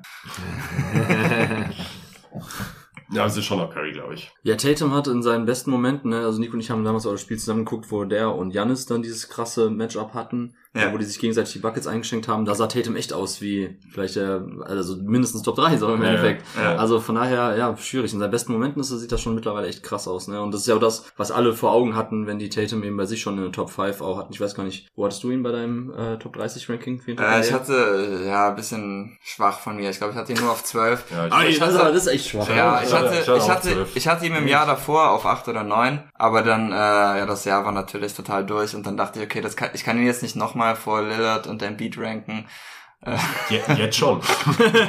Jetzt werde ich es wieder machen, jetzt kann ich es wieder, aber da musste ich ein bisschen, ähm, ja, keine Ahnung, mich Also, zurückhalten. Bis gestern wäre es wahrscheinlich sogar noch Luca gewesen, ne? Würde Ja. ich sagen. Also ich würde, würde wäre Luca noch drin, würde ich schon Luca noch. Würde ich- also ich fand Steph in der Serie besser als Luca, muss ich sagen. Aber es geht um die Gesamt. ja, die das geht Gesamtplayoffs. gesamt Playoffs. Also Wer würde sagen, wer ist so der Ja. beste, beste Spieler, den es Ich weiß nicht, also ich habe halt immer das Problem bei so mit dem heliozentrischen Basketball, dass ich einfach denke, Ja gut, ist ja ein, ein ich fühle einfach immer ein bisschen Stat-Padding dabei. Das ist wahrscheinlich nicht gerechtfertigt, weil ich weiß, dass Luca dabei auch super effizient ist.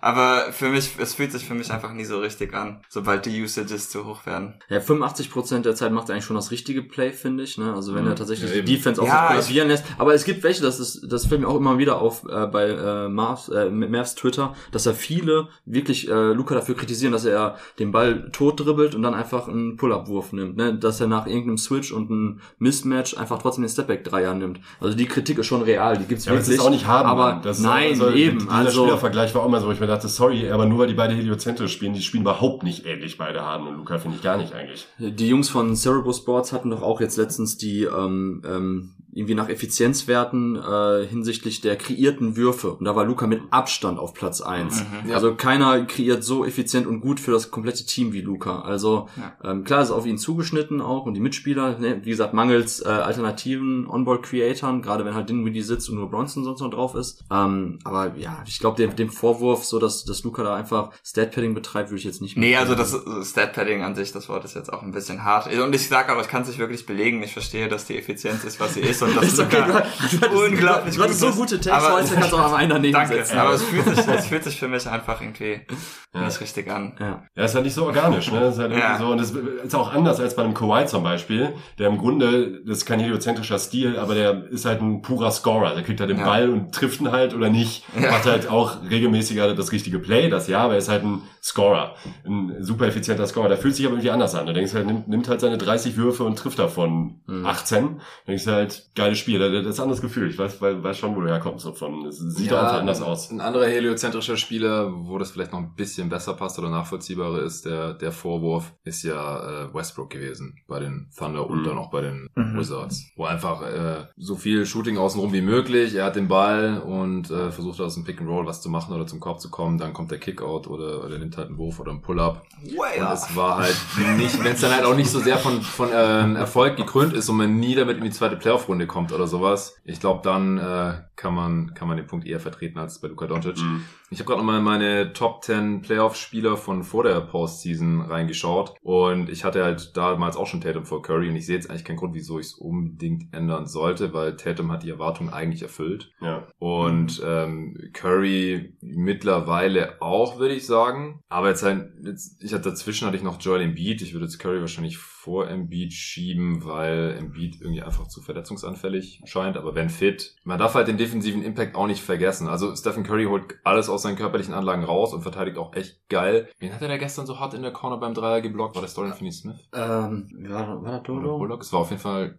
kein Guard. Es war ein relativ großer Spieler. Einer von den beiden auf jeden Fall. Ja, ja. Ja, stimmt. Closeout, also wie Draymond, der das auch schon in der Serie gemacht hat. Corner 3 wieder ins Gesicht zurückgeblockt. Echt unglaublich. Und die haben es halt jetzt auch super gut umgesetzt mit dem Defensivscheme. Das Ja. auch mal getwittert oder herausgestellt, dass einfach dieses, äh, dieses Hard-Hatchen von äh, Poole und von Steph Curry einfach so gut funktioniert hat lang. Und da hat, wie gesagt, auch Steph jetzt eben einen sehr guten Job gemacht. Das, was ja sonst immer gesagt wurde in den letzten Jahren, ähm, dass äh, Curry ja immer so dieser äh, Weak Link in der, ähm, in der, in der Kette ist, so den, Mhm. den will man irgendwie kriegen, Mismatch Hunting. Und das haben die einfach so gut geschafft jetzt äh, mit dem Scheme, dass das eben gar nicht passte. Die Mavs hatten es probiert. Richtig gutes, starkes, äh, hartes Hatchen, das immer rausgekommen ist, sofort wieder recovered. Und ähm, ich finde Steph Curry auch, also weit, weit, weit davon entfernt, in irgendeiner Form jetzt sagen zu können, dass der die äh, in der Warriors Defense eine Schwachstelle ist. Kannst nicht mehr abusen. Kannst nicht Also, abusen, genau das, Wenn, wenn ja. ich gerade LeBron hast, der ihn halt in Isolation im Post nimmt, aber gut, das kö- könnte Tatum halt theoretisch auch machen. So, was hast du LeBron wieder untergebracht Ja, heute im mir war wichtig, heute, ich, ich, ich habe mir vorher Ziel gesetzt, LeBron mindestens fünfmal random zu erwähnen, weil ich muss ganz ehrlich sagen, du vermisst ich, ich vermisse ihn einfach.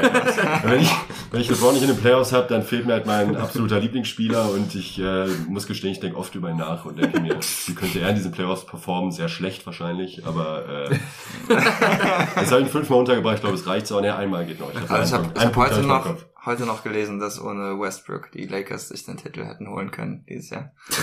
Wo habt ihr LeBron denn eigentlich in eurem Alltime? ja, äh, äh, zurück zum eigentlichen äh, Thema, wo wir gerade noch waren. Also ich hatte ja KD auf 1. Ja, ähm, sieht jetzt gerade nicht so geil aus, aber ich weiß jetzt auch nicht, wie sehr man diese eine Serie überwerten soll. Die, das Ding ist halt, was ich da mitgenommen habe, und das habe ich auch schon mit Tobi, als wir schon so einen ähnlichen Pod aufgenommen haben, nach der ersten Runde hier besprochen. Wir haben halt gesehen, dass Kevin Durant mit seinem Midrange-Game nicht ganz so undeniable ist, wie wir es vielleicht gedacht haben. Ja. Mhm. Der kann halt den Wurf doch nicht über jeden losbekommen. Und er kommt halt nur über Scoring. Das ist ja dann ein super Punkt, den ja Bob Bulgaris äh, letztens auch in dem Pod angesprochen hat. Denn äh, das war der hat eigentlich genau meine Meinung zu Durant wieder gespiegelt. Absoluter Goat in Bezug auf Scoring All-Time. Auch für sich selbst kreieren eben effiziente Abschlüsse in fast unerkanntem Ausmaß. Aber mir fehlt bei ihm halt sowohl der Rim Pressure, wodurch halt eine Ja. Menge an einfachen Buckets auch für, für Mitspieler entstehen und äh, oder, oder freie Dreier. Und das ist halt ein Punkt, den darf man nicht unterschätzen. Also damit meine ich gar nicht das aktive Playmaking, dass er dann die äh, richtigen Kickout spielen soll. Das kann er. Also der hat auch in mehr als genug Serien äh, gutes Playmaking gezeigt. Aber hat halt nicht so eine, übt halt nicht in der Form durch sein Scoring Druck auf die Defense aus, wie ein Janis auch zum Beispiel schon. Ganz anders natürlich, ganz anders. Aber die Defense kollabiert halt ganz anders, weil ein Midranger kannst du letztendlich kannst du eh nicht verteidigen. Das ist dann halt entweder er trifft ihn halt oder nicht. Aber äh, kreiert dadurch halt nicht zwingend eine gute Offense für das Team. So, und das ist also auf sehr hohem Niveau natürlich. Ne? Das ist jetzt kein, kein Durant-Slender in, dem- in dem Sinne, aber ich finde, das ist bei ihm auch dieser Punkt, der für mich irgendwie seinen All-Time, seine All-Time-Positionierung so ein bisschen deckelt. Ja, ein guter Punkt, ne? Also muss aufpassen, der Nico holt gerade auf bei den guten Text. Scheiße! Ähm, nee, weil Sofort äh, im Podcast werden. ich hatte, als ich mit, äh, als ich mit, mit Ben Taylor über die über die Goats gesprochen habe, da ging es auch um LeBron versus Durant Playmaking und dass er dann nämlich auch gesagt hat, dass ähm, er, als er das für seine YouTube-Serie gemacht hat, ist ihm halt auch aufgefallen, dass bei Durant das äh, Ballhandling und wir hatten vorhin wegen James Brown auch darüber gesprochen, David, dass das Ballhandling von Durant einfach auch zu loose ist, um das absolute Top-Level-Playmaking zu entfesseln, weil der einfach bei seinen Drives viel zu oft gestrippt wird, weil er nicht so leicht zu seinen Spots kommt, weil Nicht zum Korb durchkommt. nicht zum Korb durchkommt. Also das ist das mit dem Rim Pressure genau Mhm. richtig. Und das ist wirklich so. Klar, wir, wir haben ein bisschen vor Augen, wie er dann natürlich auch in dem geilen Offensivsystem der Warriors sein Playmaking entfesseln konnte, in Anführungszeichen so. Weil es aber einfach, wie gesagt, bei den Warriors, da ist halt dieses System ist King, so und wenn du darin einfach deine Rolle kennst und einfach so viel Scoring-Gefahr ausstrahlst, dann öffnen sich halt die Lücken. Aber dass Durant eben One-on-One, das haben wir jetzt auch in der ersten Serie jetzt gesehen bei den Nets, dann wird's halt schon schwierig. Genau wie du gesagt hast, Nico, fand ich jetzt richtig nehmen, dass Durant halt nicht dieser On-Ball-Playmaker ist, wie es andere Spieler sind. So, ne? Von daher, wie gesagt, ich, ich fand es okay, ihn an eins zu setzen. Ich hätte ihn, glaube ich, nicht gehabt an eins vor den Playoffs, aber ähm, Janis. ja, ich hatte Janis, ich hatte Janis jetzt an eins und ähm, Jetzt hätte ich noch. Ja, jetzt hätte ich noch. Nein. Nein. Okay. Ja, jetzt ich Hä? Moment mal, jetzt habe ich Curry an eins. ich bin so gespannt, äh, wie Curry gegen diese Celtics Defense aussehen wird, weil wir haben gesehen, wie Jetzt schwer. nicht zu viel Ey, die sind noch sind sie Oh mein Gott, der Finals, macht mich also sehr Finals- nervös. Du musst doch nicht spielen, Alter. Du musst nur zugucken. genau wie genau das ist viel schlimmer, wenn ich spielen müsste, dann wäre das kein Ja, Thema. aber die haben KD so eingesperrt und nicht mehr rausgelassen. Ich bin echt gespannt, äh, was die gegen Curry machen. Der halt nicht, von dem wir jetzt schon nicht davon ausgehen, dass er seinen Wurf über jeden äh, loswerden kann. Und bei KD dachten wir das halt noch und dann ging das nicht. Und Curry ist halt auch nicht der Slasher, vor dem Herrn vor allem nicht mehr. So, er hatte mal noch, vor allem für den Garten, eine relativ gute Rim Pressure, geile Finishes. Ähm, jetzt gegen die Mavs Defense, die so aggressiv gespielt hat, haben wir das auch wieder mehr gesehen. Genau, Aber ja. ich bin mal gespannt, wie das dann halt gegen äh, Robert Williams und Al Horford aussieht da hinten drin. Mhm. Und auf dem Weg zum Korb wird ihm halt auch nicht so leicht gemacht, wenn er dann erstmal an Marcus Smart vorbei muss oder nach, an wem auch immer, nachdem er da äh, vielleicht nach Switches sich auch anderen äh, längeren Defender gegenüber sieht. Und wie gesagt, so zur Defense auch nochmal, also Jason Tatum ist halt auch so ein krasser Defender. Ich, ich will den defensiven Impact hier halt auch nicht ganz unter den Tisch fallen lassen. Ja, Curry ist der, noch der bessere Offensivspieler. Äh, Tatum macht gerade mehr Punkte als Curry in diesen Playoffs, aber ist dafür halt auch viel effizienter. 119er gegen 109er Offensivrating.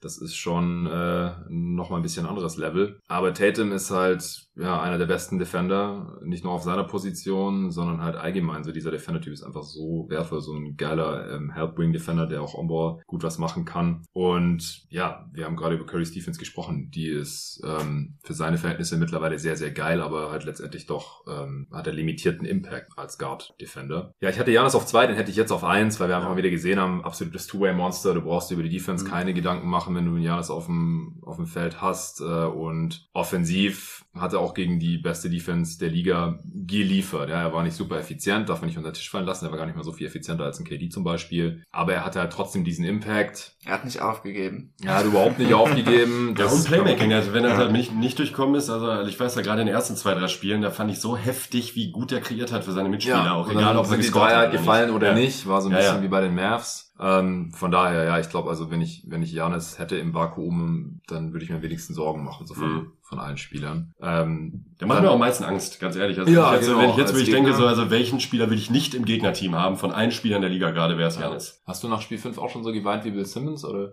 Nee, eigentlich gar nicht. Ich vertraue Grant Williams inzwischen Ah, ja. mit meinem Leben. Okay. Ja, auf drei hatte ich Luca, ähm, würde ich so stehen lassen. Auf vier LeBron. Ich glaube, wir müssen jetzt nichts mehr dazu sagen. Das hast LeBron du. James?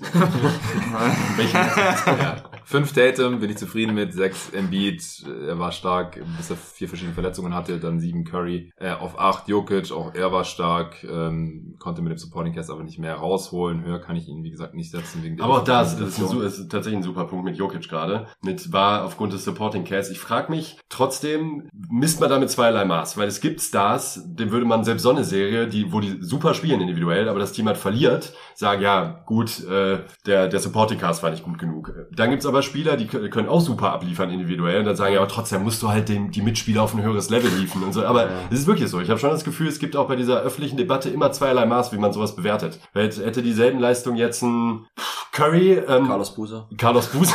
Was? Wir hatten vorher überlegt, ob wir heute irgendwie Carlos Buser noch unterbringen können. Ah, ja, Aber das- okay. Wenn ihr wollt, ich habe mal Ziel für einen Freund von mir einen Carlos Buser zum Anmalen. Ich, aber, aber ich finde halt schon, das könnte ich für euch ausdrucken. ein Embiid zum Beispiel, ich bin kein riesen äh, Sympathie Embiid-Fan, aber ich glaube, ein Embiid wäre ähm, für die erste Runde mehr geslandert worden als ein Jokic, selbst wenn, wenn er individuell brilliert hätte, aber die Mitspieler halt abgelost hätten. Das ist halt immer dieses Ding, wo ich mir denke, ja, aber den Besten der Besten muss man ja trotzdem erwarten, auch mit miesen Mitspielern, dass die trotzdem ihr Team in die nächste Nein, Runde tragen können. Ja, ich finde schwachsinnig. Wie weit hat's denn Michael Jordan geschafft? Ja, ich, ich, ich finde es total schwachsinnig. Ich meine, nur, mir, mir geht es ja um den öffentlichen Diskurs und ich wollte genau, darum ging es mir, dass ich das halt schwachsinnig finde, dass du es halt bei allen, äh, bei allen so betrachten musst. es Du ist immer noch musst- 5 gegen 5. Es ist Teambasketball, Ja, genau das ist es Ja. eben. Danke, das war der Punkt, den ich sehr gut erträgt. Also keine Ahnung, ich glaube so, also so bei All-Time Greats, dann findet man sowas, ja gut, ich meine, könnte man bei Yoga jetzt inzwischen auch schon anführen mit zwei MVPs, da müsste er ja so langsam ja, ja, ja, Greats ja, genau. Aber die Leute gibt's denen sagen, ja, sorry, aber Ja. also irgendwie ist auch nur eine. Ausrede, ne? Ja, Ja, das ist ja. irgendwie. Hackers. Ja, ich, ich sehe schon, was ihr meint. Ich glaube, Leute, die sich wirklich damit ernsthaft beschäftigen und, und diese Spiele dann auch äh, sich angeguckt haben, ich meine, die haben halt gesehen, der ging einfach mehr. Also Ja, ja. Jokic hätte nicht mehr machen können. Mhm. Ein bisschen mehr scoren vielleicht, weil er einfach noch super effizient und er tendiert dann halt schon dazu, immer das richtige Basketball-Play zu machen, auf einen Dreier. Ja gut, ich, ich spiele diesen Pass, aber wenn dieser Dude halt so schlecht trifft, dass es wahrscheinlich der Turnaround Fadeaway oder der Hookshot von Jokic trotzdem noch äh, der hochprozentige Abschluss wäre, dann sollte er vielleicht ein paar mehr davon nehmen. Also er stirbt so ein bisschen in Schönheit.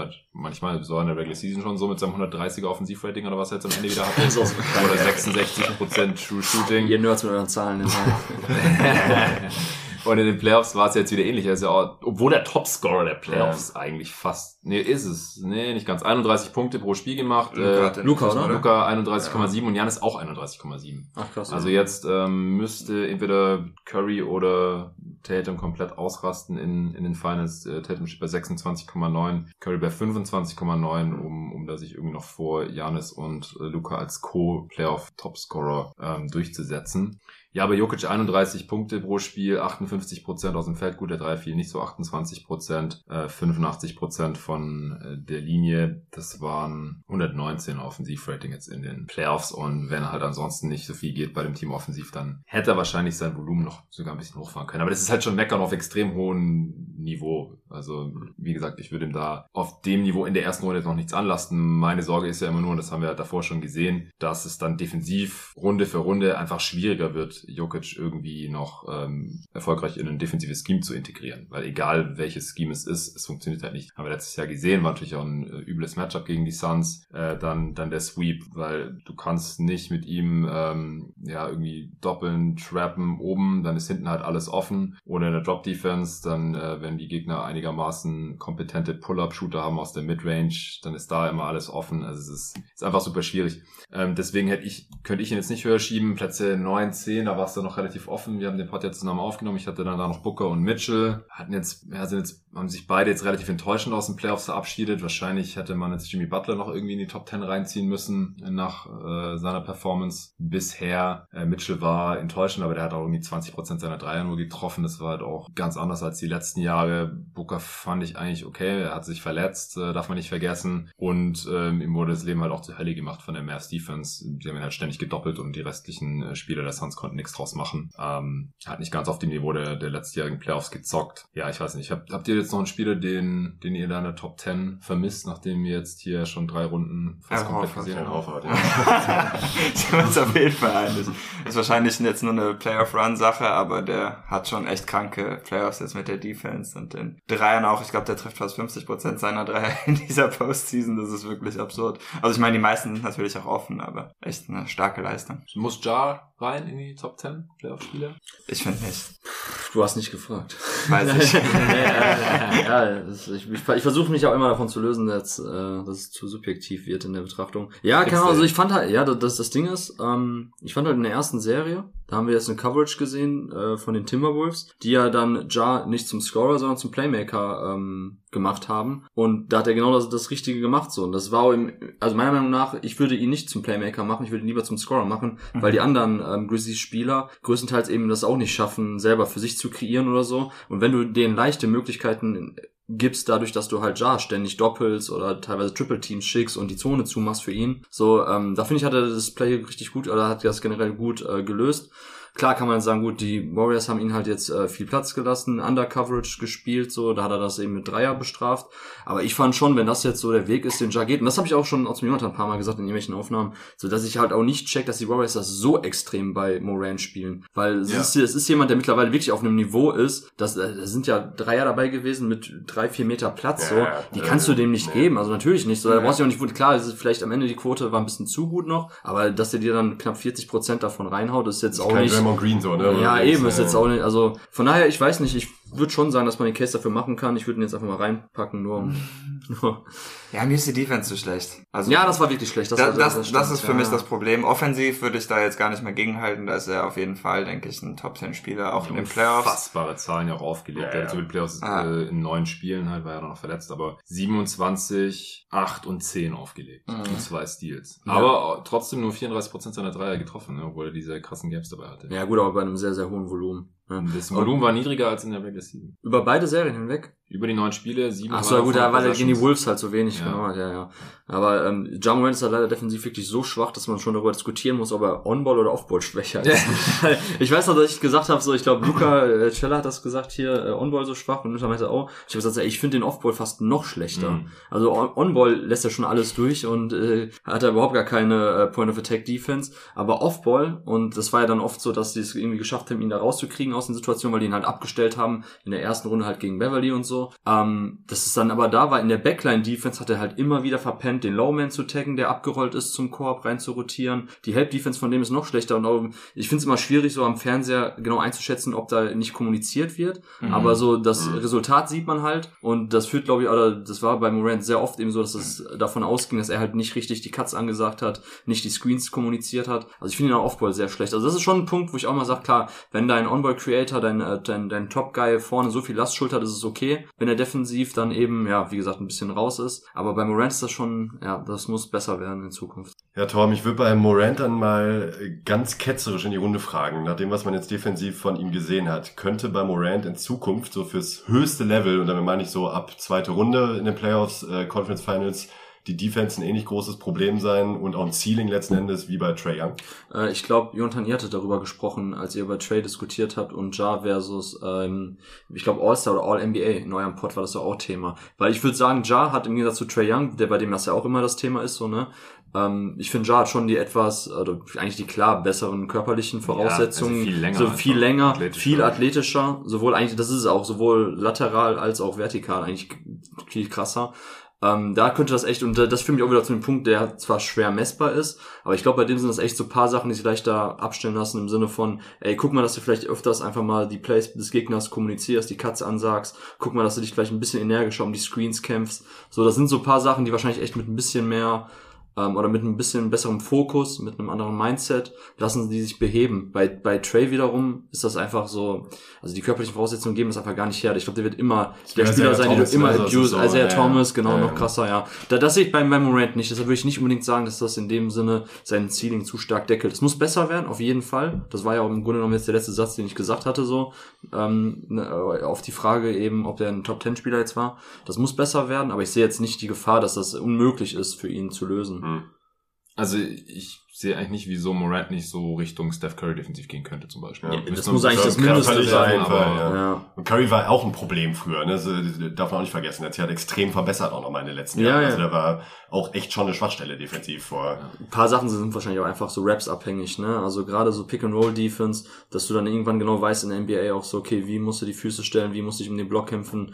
Also und natürlich äh, hat hat Steph auch einfach den Vorteil, dass er jetzt wirklich jahrelang mit seinen anderen Pick and Zusammenspielt. Also der und Dre, wie viele Pick and Rolls haben die schon zusammen verteidigt, so weißt du? Das ist, könnte bei Morant auch noch irgendwann da da dazu führen, dass auch ich gehe davon aus, dass Taylor Jenkins der Head Coach für die nächsten Jahre sein wird ähm, dass man da auch einfach zusammen vielleicht ein paar bessere Schemes, ein paar kleinere Tweaks defensiv findet, wo er einfach besser aufgehoben ist oder wo man das vielleicht auch dann eben ähm, ja, minimieren kann, die Fehleranfälligkeit, die er aktuell hat. Also ich weiß nicht, wie ihr das seht bei Ja, Ja, der, der muss halt auch kein All-Defense-Spieler werden, sondern Nein, nein, nein, einfach, wenn er annehmbar Genau. ist und halt äh, keine Slalomstange, wo du das Gefühl hast, so dem So wie Chris Paul. ja. Wer, wer, wer hast du mal gesagt mit äh, Cohen? Äh, Chris Paul? Ach ja, Pat Beverly. Ach so, Pat Beverly hat ja, gesagt, dass ja, Chris ja, Paul stimmt. in der Liga bekannt ist als Slalomstange. Ja. Als, Okay. als Hütchen. ja gut, wenn Pat Beverly das sagt. Hast du nicht mitbekommen? Hast du, Dass er das gesagt hat, habe ich nicht mitbekommen, weil ich habe Ach, nicht krass. geschaut. ja. Äh, ich hatte nur mitbekommen, dass er gesagt hat, ja, wenn, äh, also Pat Beverly, wenn er am nächsten Tag Steph Mhm. Curry verteidigen muss, dann geht er um 8 ins Bett und wenn er CP3 verteidigen muss, dann macht er die ganze Nacht durch und kriegt das trotzdem noch irgendwie hin. Und dann wurde mir äh, hier die Statline von Chris Paul in Game 6 letztes Jahr gegen die Clippers um die Ohren gehauen, als er Ja, ja. komplett verprügelt hat, woraufhin Beverly ja dann so frustriert war, dass er ihn auf so den Rücken geschuckt hat. Ja, genau das. Ja, Ja, ja, also ja. Da ist übrigens interessant, ähm, was jetzt in einem, ähm, von einem Suns Podcaster aufgebracht wurde, dass äh, Patrick Beverly und DeAndre Ayton denselben Agenten haben. Ach krass. Ja, ah, ja. das- Und dass halt der Agent nichts dagegen sagt, wenn Pat Beverly sich bei ESPN reinsetzt, reinsetzt und Chris Paul total slandert, obwohl das der Teammate von DeAndre Ayton ist. Das ist schon Kann man was komisch. rein interpretieren, eventuell. Aber ja, ich, ich halte ja nicht so viel von so äh, NBA-Verschwörungstheorien. Nochmal kurz zum äh, Trae Young, Ja Morant äh, und auch LaMelo Ball-Vergleich. Das war nämlich tatsächlich beim Top 10 äh, U24. Ach, da war das. Ah, okay. David Ja, und, ja. und äh, Tobi Ende äh, letzten Jahres, also ähm, zu Beginn dieser Regular Season, dieser abgelaufenen. Und ich hatte ja Morant hinter Young und Ball. Ähm, Verschärft. Ach, echt? mhm. Weil, äh, im, selben, im selben Tier natürlich, Okay. weil ähm, Lamello halt nicht diese körperlichen Nachteile hat, defensiv zumindest mal, dass der halt relativ sicher abused werden kann wie Trey Young. Und bei Morant macht mir halt am meisten Sorgen seine Spielweise. Ich kann mir einfach nicht vorstellen, dass der zehn Jahre lang so zocken wird, weil er halt ständig Knieprobleme hat, weil er halt so spielt, wie er spielt. Da, das ist so ein bisschen, also, und da haben halt Nuancen entschieden im Endeffekt. Und das Ding ist halt ist auch ein bisschen unfair, weil Lamello ist halt am kürzesten in der Liga und den haben wir halt noch nicht so scheitern sehen. Wir haben ihn zweimal ähm, jetzt abkacken sehen in dem Playton-Game. Und Trae Young haben wir jetzt gesehen, äh, absolute Katastrophe in der ersten Runde gegen die Heat. ah, da, da, da reibt schon einer die Das Hände. auch- Das, äh, boah, das war balsam Ja. für meine Seele. Ich weiß nicht, wie viele Nachrichten Nico und ich über die Serie ausgetauscht haben. Told you so. Trae Young sucks. Und bei Morant, was, was ich da streichen würde, sind halt die, die Sorgen mit dem Shooting, weil wir haben jetzt halt gesehen, ey, wenn du ihm so viel Platz gibst, dann nimmt er halt 10 Dreier pro Ja. Spiel und, und trifft halt äh, mal drei, mal vier, mal fünf davon. Siehe die Floater, siehe die Solche Freiwürfe, der hat einfach Touch. Also das Genau, oder er geht mit Anlauf jedes Mal in die Zone, ähm, wenn du ihm so viel Platz gibst. Also das ist nicht das Ein Problem. guter Punkt, ne? Das darf man auch nie vergessen bei Undercoverage, weil ja viele sagen, Non-Shooter, äh, geh einfach unterm Block. Aber wenn die halt Nee, wirklich nee. so einen krassen Antritt Ja. Burst haben Ja, wie. Morant, dann fressen die auch die Undercoverages auf. Hat Morant damals auch nach den ersten, äh, nach dem Play-In damals gegen die Warriors gesagt, als er darauf angesprochen wurde, sagt er, ich feiere das, wenn Leute mich under verteidigen, Ja. weil dann nehme ich Anlauf und dann bin ich vorbei. Und Ja. das stimmt auch. Deshalb ist es auch nicht so dieses Allheilmittel, wie Nee, viele nee. Das sagen. kannst du gegen verletzten Butler machen oder so. Ja, genau. Gegen Janis geht es ja auch nicht. Nee, du musst Giannis, auch genau, verteidigen, richtig, weil wenn ja. einen Schritt Anlauf nimmt, dann Genau ist er über alle drüber. ja, genau das, ja. Ja, das ist auf jeden Fall ein wichtiger Punkt. Nee, also es ist natürlich noch TBD ähm, und Lamellos zweite Saison war jetzt auch nicht so überragend, wie man nach der ersten Rookie-Saison vielleicht noch hoffen konnte und wir haben ihn einfach noch nicht so wirklich in High-Leverage-Situationen gesehen oder jetzt halt in diesen zwei Semi-High-Leverage-Situationen und das war halt nicht so besonders überzeugend. Ähm, ich hätte jetzt Morant auf jeden Fall schon über Trey aus genannten Gründen, aber Ähm, gut, dass du sagst, ich glaube auch, dass deshalb sah auch die Warriors besonders schlecht aus, weil da bist du angewiesen, einfach wirklich alle Cuts anzusagen. Du musst immer darauf aufpassen bei diesen Split-Actions, wer dann da reincuttet und so. Und ich glaube, da wird es auch nochmal sehr ähm, offensichtlich, dass Morant einfach offensi äh, Offball einfach eine Katastrophe ist und da nichts ansagt. Und ja, ich glaube, das sah dann da auch nochmal extremer oder schlimmer aus, als es vielleicht gegen andere Matchups gewesen wäre. ja, Nico, hast du noch was zu Trey Young loszuwerden? Äh, Nee, nee, eigentlich gar nichts. Also ich glaube, der kann niemals ein Top-10-Spieler sein. Ähm, aufgrund seiner defensiven, heftigen Abusbarkeit. Boah, ganz schönes Wort. äh, Ja, ich glaube, das, nee, das steht so im Duden, mein. Abusability. Nein, also man, man kann ihn defensiv erstmal zu leicht zu einem Opfer machen, äh, wo, da muss ich David Ausnutzen wäre das Wert aus, ausnutzen. Ausnutzen. Sehr gut, vielen Dank. I've been so Americans, tut mir leid. Also, Aufgrund seiner Opferrichtung. Ich meine, es lässt sich ja echt schwer vermeiden in so einem, in so einem NBA-Podcast, äh, Ja, ständig mit Denglisch und Fachbegriffen und sowas. Es gibt übrigens auch Hörer, denen es total auf den Sack geht anscheinend, aber Oh. es tut mir leid. Also Es ich, tut mir auch leid. ich kann es nicht zu einem höheren Grad vermeiden. Es tut mir leid, wirklich. Aber auch witzig, ich weiß noch damals, äh, als ich angefangen habe zu schreiben für Crossover Online 2013, da, ähm, da hat damals einer unter einem Artikel von mir kommentiert, ähm, dass ihm das Denglisch stört. Und da, ähm, da war dann ein englisches Wort, was ihn gestört hat, war tatsächlich, ähm, ähm, das nicht lügen, irgendwas war das mit Wurf. Ich glaube, äh, auch irgendwie sein Shotmaking, genau, Shot, Shotmaking habe ich damals benutzt, Mhm. sein Shotmaking.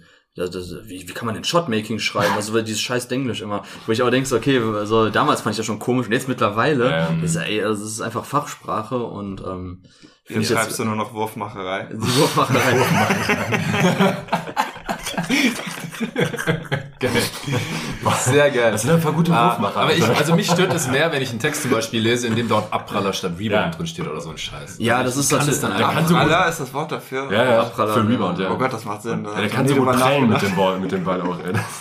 Ja, das ist mein Cousin, der bei der Rheinischen Post arbeitet und schreibt so, ähm, der sagt, oh, das ist aber das Problem. Von oben ist das halt vorgegeben dann ne, bei Tageszeitungen. Die sagen, ja, das muss auch so funktionieren, dass auch wenn äh, Tante Emma das liest, die Zeitung, dass die versteht, was da passiert ist. Da sag ich, oh, aber Moment mal, wa- wenn, wenn die einen Artikel über Basketball liest, also dann ähm, denkt sie nicht, oh mein Gott, Rebound. Das Ja, in einem. Wirtschaftsfachartikel. Jetzt, jetzt bin ich raus. In einem Wirtschaftsfachartikel werden, wird auch Fachsprache benutzt für, für, für, für manche Sachen. Gut. Ein bisschen abgeschweift. Trey Young, Ja, noch eine, eine Sache dazu. Zum Glück gibt es bei jeden Tag NBA kein oben. Äh, aber Abusbarkeit oder ja, sowas, also, da muss da schon einschreiten. ja, ja, gut, den, den stecke ich ein, der war richtig scheiße. Absolutes L. da hält Kobe schon die, äh, Kobe schon die Fahne hoch. Also David war der auch immer auf meiner Seite, was, was, was Trae Young betrifft, auch nach dem wirklich guten Playoff-Run im, im letzten Jahr hat halt auch gegen Teams gespielt, die ihn da halt eben nicht so ausgenutzt haben in der, Defen äh, in der Defensive. Viel problematischer fand ich aber jetzt auch gerade in dieser ersten Runde. Und ja, es war eine Playoff-Runde, da muss man jetzt auch nicht alles auf die Goldwaage legen, aber er ist als Spielertyp in der Offensive halt auch eben das Gegenteil von undeniable. Und ich glaube, wenn man ihm mit einer bestimmten Form von, von Defense gegenüber tritt, hat er einfach Probleme aufgrund seines Körpers, aufgrund seines, eigentlich das ewige Problem mit kleinen Guards, was man, egal wie, ähm, wie talentiert die offensiv sein mögen, und das ist Trae Young ohne Wenn und Aber, da muss man nicht drüber diskutieren, kann man gegen falsche Matchups da schon große Probleme bekommen. Und äh, ich musste noch viel Kritik für meine Platzierung im, äh, in, in der Top 30 einstecken. Ich glaube, da hatte ich noch 16 ähm, vor der Saison. Finde ich jetzt eigentlich nach wie vor total adäquat. Und ich finde, äh, der ist für mich halt weit entfernt von einem Top 10 Spieler, muss ich ganz klar sagen. Und das jetzt nicht nur aufgrund dieser einen Serie, sondern auch ähm, grundsätzlich aufgrund seines Spielertypuses. Und das war in der Regular Season, ähm, hat er sehr gute Leistung gezeigt und zu einer extrem guten Offense. Ich weiß nicht, wo die Hawks Offense lag am Ende, aber äh, mit Young auf dem Feld auf jeden Fall mhm. echt sehr ja. gut.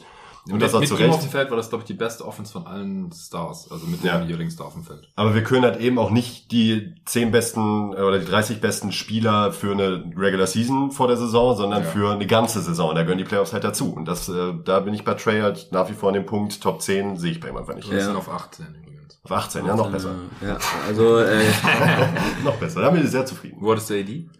AD, oh Gott. Weil, ah, das ist keine blöden Fragen. Ja. Oh. Sprich das bitte nachher nochmal an, da habe ich nämlich ja, sowieso noch einen, äh, einen Punkt zu. Klar. Bei AD. Nee, es war 17 übrigens bei Trae Young. Ich habe Trae nicht geguckt.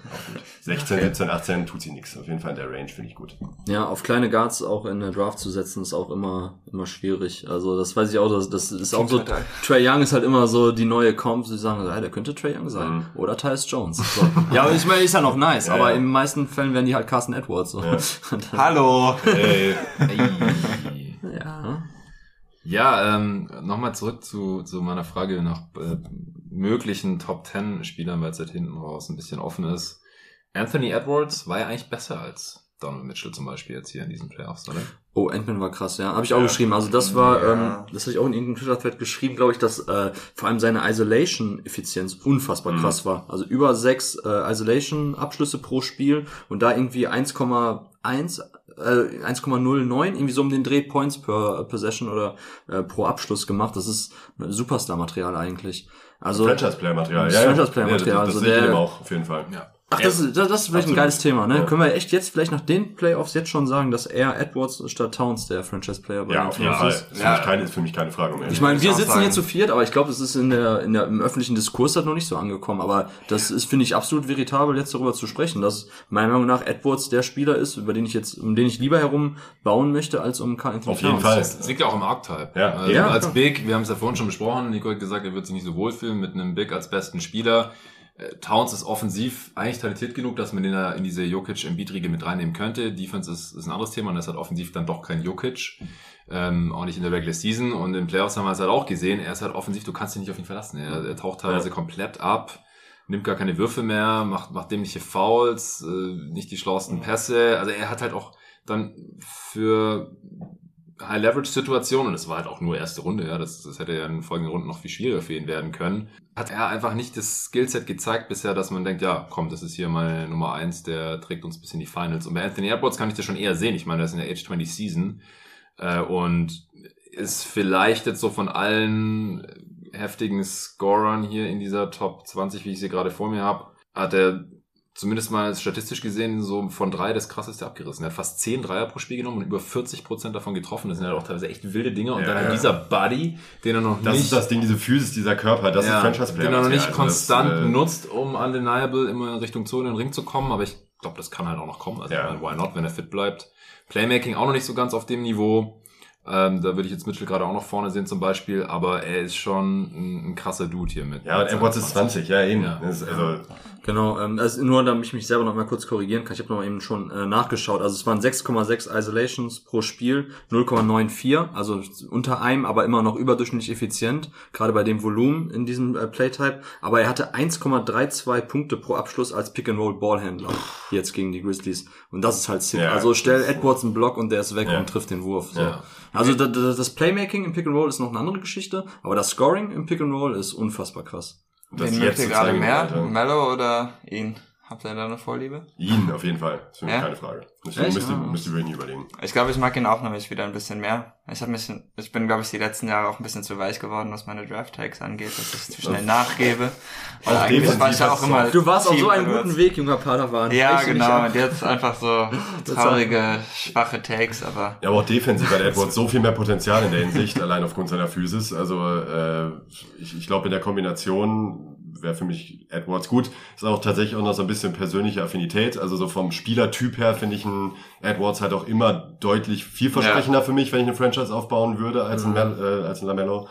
Aber ähm, Ja, es ist halt super schwer, ähm, Decision-Making und On-Ball Decision-Making zu evaluieren bei jungen Spielern. Ja, ja. Weil Edwards war eine Katastrophe am College, so On-Ball. Und das ist halt die Frage, so wird er jetzt irgendwie nur ein gewissenloser Chucker, der null Playmaking liefert, aber eine hohe Usage kriegen will, muss, sich nimmt.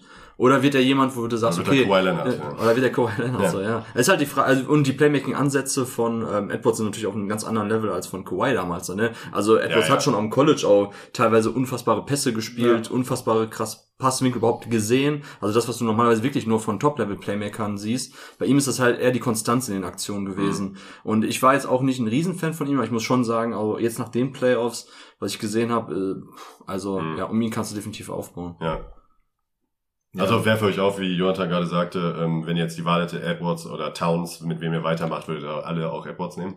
Ja, ich Ja. sag ja, also ich, Ja. ich würde auch mittlerweile dazu tendieren. Also Towns Ja. ist ein ganz sch- schwieriger Fall jetzt nach den Playoffs noch mehr als vorher schon. Also ich glaube, da scheinen sich auch die Geister. Mhm. der spielt für mich auch einfach ein bisschen zu emotional, Towns. Hm. Also ich würde ihm einfach nie wirklich trauen, weil His ich, feelings. Ja, also keine Ahnung, ich finde sowas immer lame, aber ich weiß einfach, wenn der dann irgendwie drei komische Foulpfiffe kriegt, wovon zwei halt auch auf jeden Fall seine Schuld sind, dann ist er erstmal fünf Minuten aus dem Spiel Ein bisschen oder so. Cousins-mäßig tatsächlich teilweise. Ja, ne? ja, genau. Den, echt teilweise so, den kannst du damit echt aus dem Spiel nehmen. Ja, wenn der, genau. ja, dann, wenn der okay, nächstes ist, Viertel ja. kommt er wieder, aber bis dahin Ja. ist erstmal weg einfach. Na, also normalerweise, wenn ein, ähm, dein äh, On-Ball-Guy oder zumindest deine primäre Scoring-Option im Angriff ein Big ist, dann willst du zumindest, dass der, wenn der mal im Post gedoppelt wird, was ja häufig dann vorkommt, dass er da die richtigen Reads macht, die richtigen Pässe rausspielen kann. Und da sind die ähm, Grizzlies lange Zeit sehr gut mitgefahren, ihn da aggressiv zu doppeln, früh die Hilfe über die Baseline zu schicken zu Towns und der hat da Pässe rausgespielt.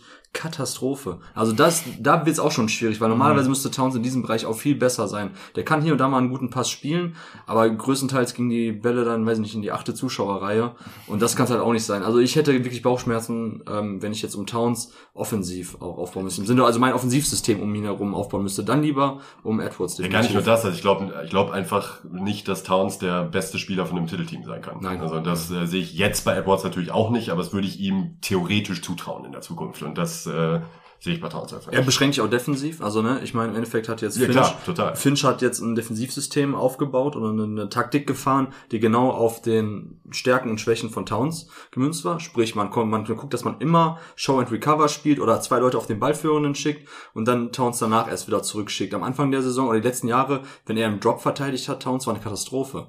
So, und das darf, und jetzt hat es trotzdem nicht mal gereicht, um um die erste Playoff-Runde hinauszukommen. Muss ich fairerweise sagen, eigentlich hätten die Grizzlies ausscheiden müssen gegen die Wolves. So wie sie gegen die Warriors definitiv hätten weiterkommen müssen, hätten sie gegen die Wolves. Das ist einfach Bad Karma gewesen, so. Ja. Ähm, das ist halt safe, aber äh, ich würde jetzt auch um Towns, glaube ich, nicht rum aufbauen. So, wenn es passt, ich, ich würde es mir jetzt ein, zwei Jahre angucken. Ich glaube, die Vertragssituation macht eh keine anderen, Ja. oder eröffnet eh keine anderen Möglichkeiten. Aber da wäre ich schon interessiert, irgendwann als GM mal zu gucken, ob ich nicht vielleicht da den Trigger pullen sollte. Wir haben jetzt auch einen neuen.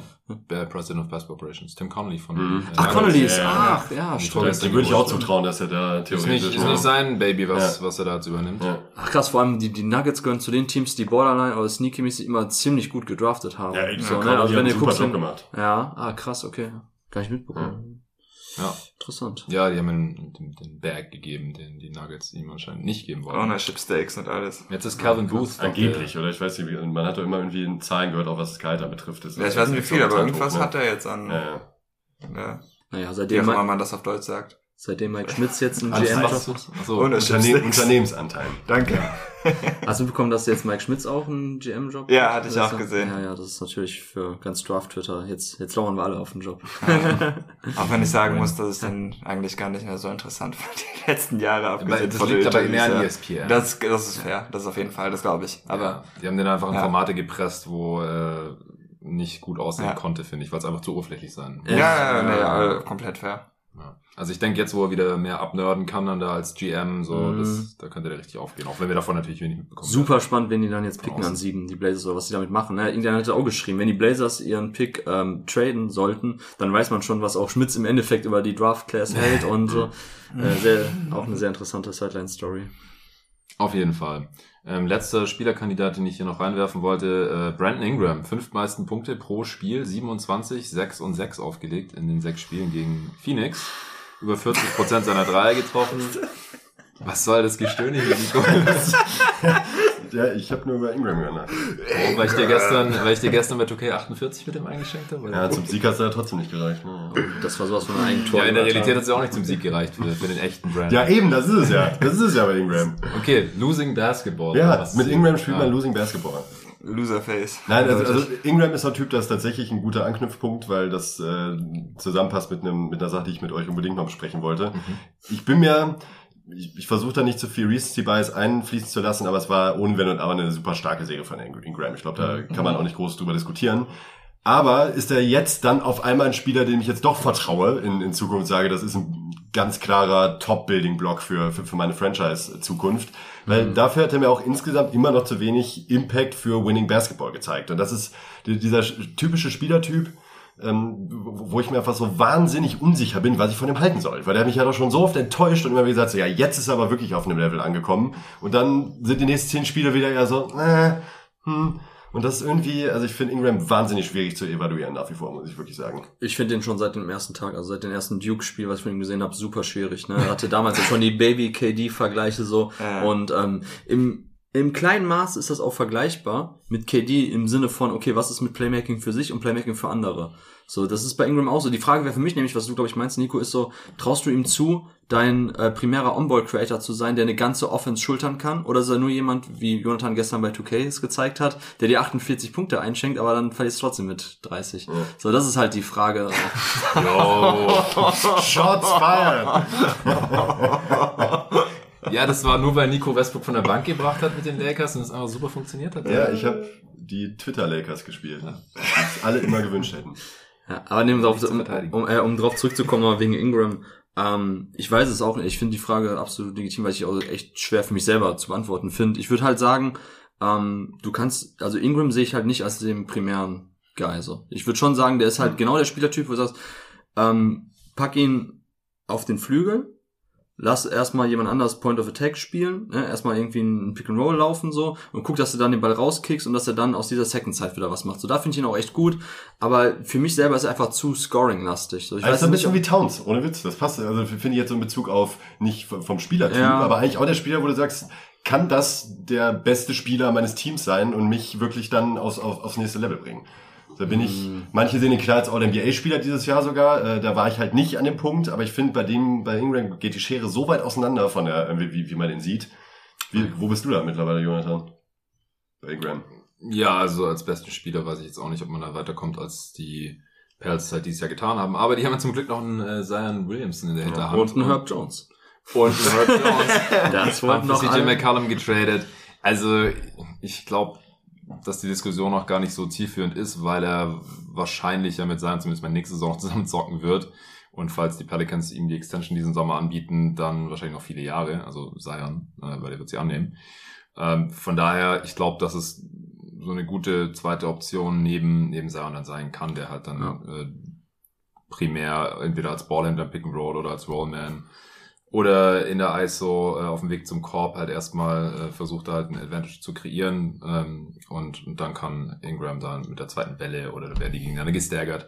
Also Und defensiv ist halt auch noch so ein Punkt bei ihm, ne? Der wohl auch Das ist- das ist hatte, so. Das tragbar. ist, ja, ja, ist tragbar. Also Ingram und Zion ist nicht die Frage offensiv, sondern da ist die Frage eher defensiv. Ja. Beide zusammen, ja. Ja, ja, eben. Nur Deshalb, weil offensiv finde ich finde ich es gut. So, ne? Ich habe Ja. auch gedacht, vor allem ist halt auch, ähm, also beide, sowohl sein als auch Ingram, sind auch die Spielertypen, wo du sagst, okay, äh, irgendwie so deine ersten zwei ähm, Plays oder so dein, dein Setplay mit den ersten zwei Ausstiegen hat nicht funktioniert. Du hast nur noch sechs Sekunden auf der Uhr, okay, gib Ingram den Ball oder gib Zion den Ball, irgendwas passiert schon noch. So, der holt dich dann manchmal aus solchen Situationen auch gut raus mit seinem On-Ball, mit seiner On-Ball-Creation für sich selbst halt so, und dass er irgendwie in seinen Wurf immer reinkommt. Aber ähm, ich finde, defensiv könnten die beiden echt tricky werden. So, da ich bin sehr gespannt, wenn es nächstes Jahr soweit sein sollte, dass endlich sein auch wieder fit ist und wir sehen. Ich glaube, da, danach sind wir auch schlauer. Ich glaube, nach Ja. der nächsten Saison sind wir schlauer, was die Ja, Frage glaub betrifft. Glaube ich auch. Ja, definitiv. Aber er hat schon geliefert gegen die Suns. Also die Ja. Stats hat auch nochmal ordentlich hochgeschraubt im Vergleich zur Regular Season, war effizient dabei und ich meine, er, er ist ein bisschen streaky, was seine Würfe angeht, aber dann sind die halt ähnlich unguardable wie die von äh, KD und das hat den Suns schon immer äh, sehr, sehr weh getan. Gut, ähm, ansonsten, als ich äh, vorhin mal noch ein bisschen Playoff-Stats angeschaut habe, ist mir noch was anderes ins Auge gesprungen. Und zwar, ich finde es sehr, sehr witzig und auch irgendwie bezeichnend, welche Spieler die besten On-Off-Werte und auch die schlechtesten On-Off-Werte dieser Playoffs haben. ist natürlich super small sample size, da kommen sehr witzige Sachen dabei raus. Fast aber PP. äh, sehe ich jetzt spontan Das nicht. ist auf jeden Fall Top 3 bei den Celtics unter den Rotations. Ah, das kann natürlich sein, aber ähm, der Spieler mit dem besten On-Off per 100 in diesen Playoffs ist ein Spieler der Memphis Grizzlies. Torben, hast du einen Tipp? Oh, Boah, lass mich mal überlegen. Ich auf. könnte es mir sogar denken. Ich habe auch einen Tipp. Okay, dann sag du erstmal. weil ich- ich Also ist jetzt schon echt ins Blaue, ne? aber so, also so, so feelingmäßig. Vielleicht ist es sogar Brandon Clark. Der, also bei, bei Brandon Clark, der hatte lange Zeit auf jeden Fall mega gut, aber der war am Ende hatte der paar äh, Stinker drin, Mhm. äh, plus-minus-mäßig in der zweiten Serie. Deshalb, Weil ähm, allein der Vergleich zu Adams hat ihm, hätte ihm, glaube ich, halt sehr gut getan Mhm. Anfang der- von den. Ich hätte Tyus Jones oder die Anthony Melton gesagt. War Ich hätt- falsch. Oh. Tyus Jones finde ich aber gut als Tipp, den habe ich jetzt auch im Kopf gehabt. Ähm, lass mich mal überlegen. Ähm, Zaire? Nee. Also, ihr wartet alle mindestens Ja. einmal der Das Spiel Lebenszeit. macht keinen Also, Spaß. wirklich, Alter. Desmond Main. Kenn ich nicht. Ah, okay. Plus ja. 34. Jesus. Krass, Gut, als gerade einziger weil- Shooter des Teams macht das Platz, Platz ähm, 21 übrigens, gar nicht so weit hinten, ist wirklich fast PP. Peyton Pritchard mit plus 8,6, also nur mal zum Vergleich zu diesem plus 34. Platz 2 ist plus 29 Janis, ja, wenig verwunderlich. Hm. Also ja, für die Leute nochmal, die jetzt nicht ganz checken, was das hier für eine Statistik sein soll, das ist auf 100 Ballbesitze genormt, wie viel besser das Team mit diesem Spieler auf dem Feld ist, als wenn der sitzt. Und ja, dass die Bucks halt fast 30 Punkte besser sind auf 100 Possessions, wenn Janis spielt, äh, ist es vielleicht nicht so verwunderlich. Ist schon auch mies. Ja. Also mich wundert nicht mehr. Ich habe das gut, gut gespürt. ja. Ja, glaube ich. Äh, Platz drei äh, Torben, vielleicht nochmal für dich eine Chance, weil du ja auch äh, Mavs Aficionado bist. Es ist ein Spieler der Dallas Mavericks, den du auch magst. Ich, ich, alles in mir drin möchte Josh Green sagen. Aber das, äh, Magst, nicht liebst.